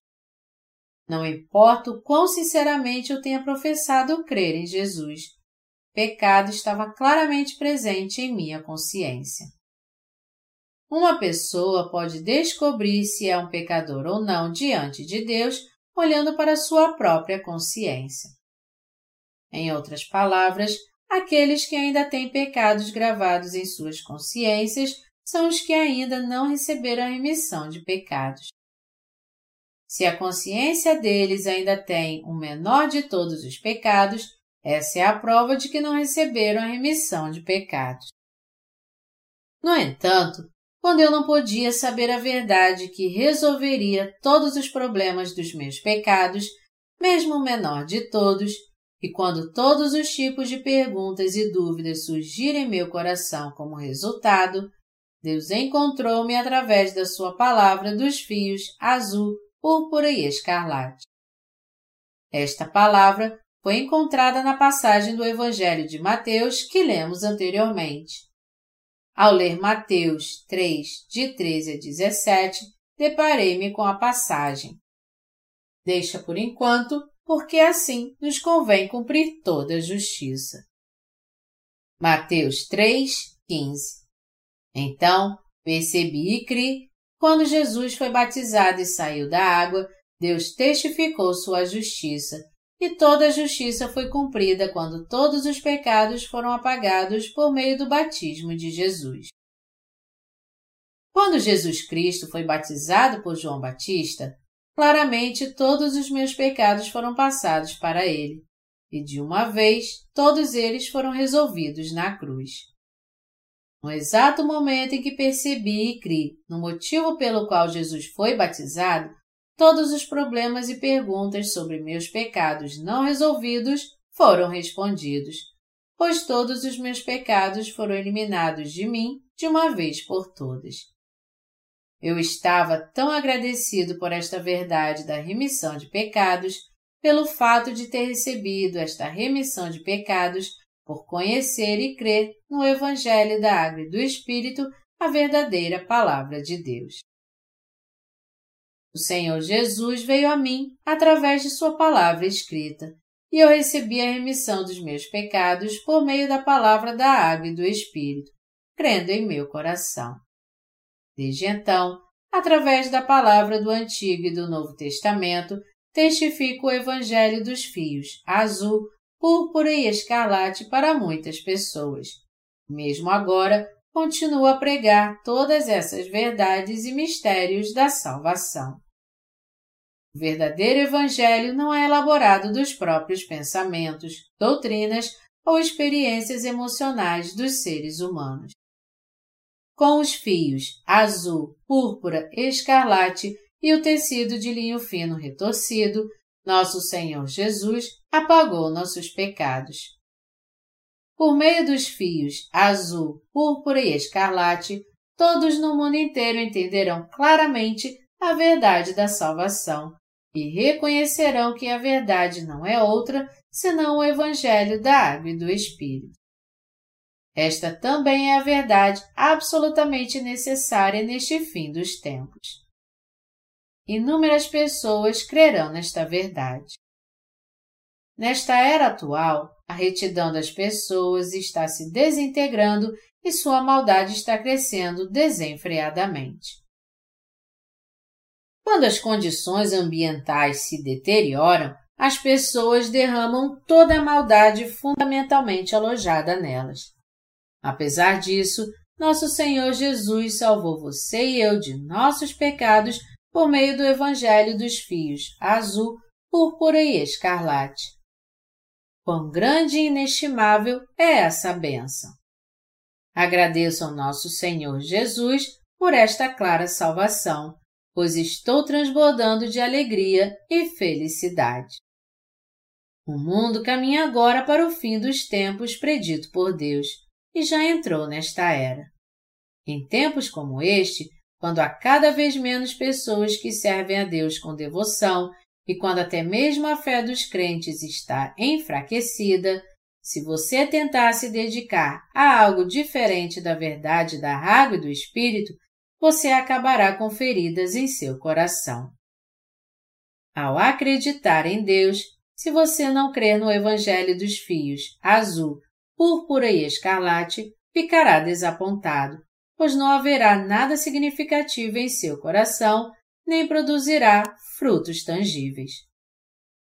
Porque a verdade do Evangelho das quatro cores do tabernáculo, dos fios azul, púrpura, escarlate e do tecido de linho fino retorcido é a verdade clara, este é o único e melhor Evangelho para este mundo de trevas.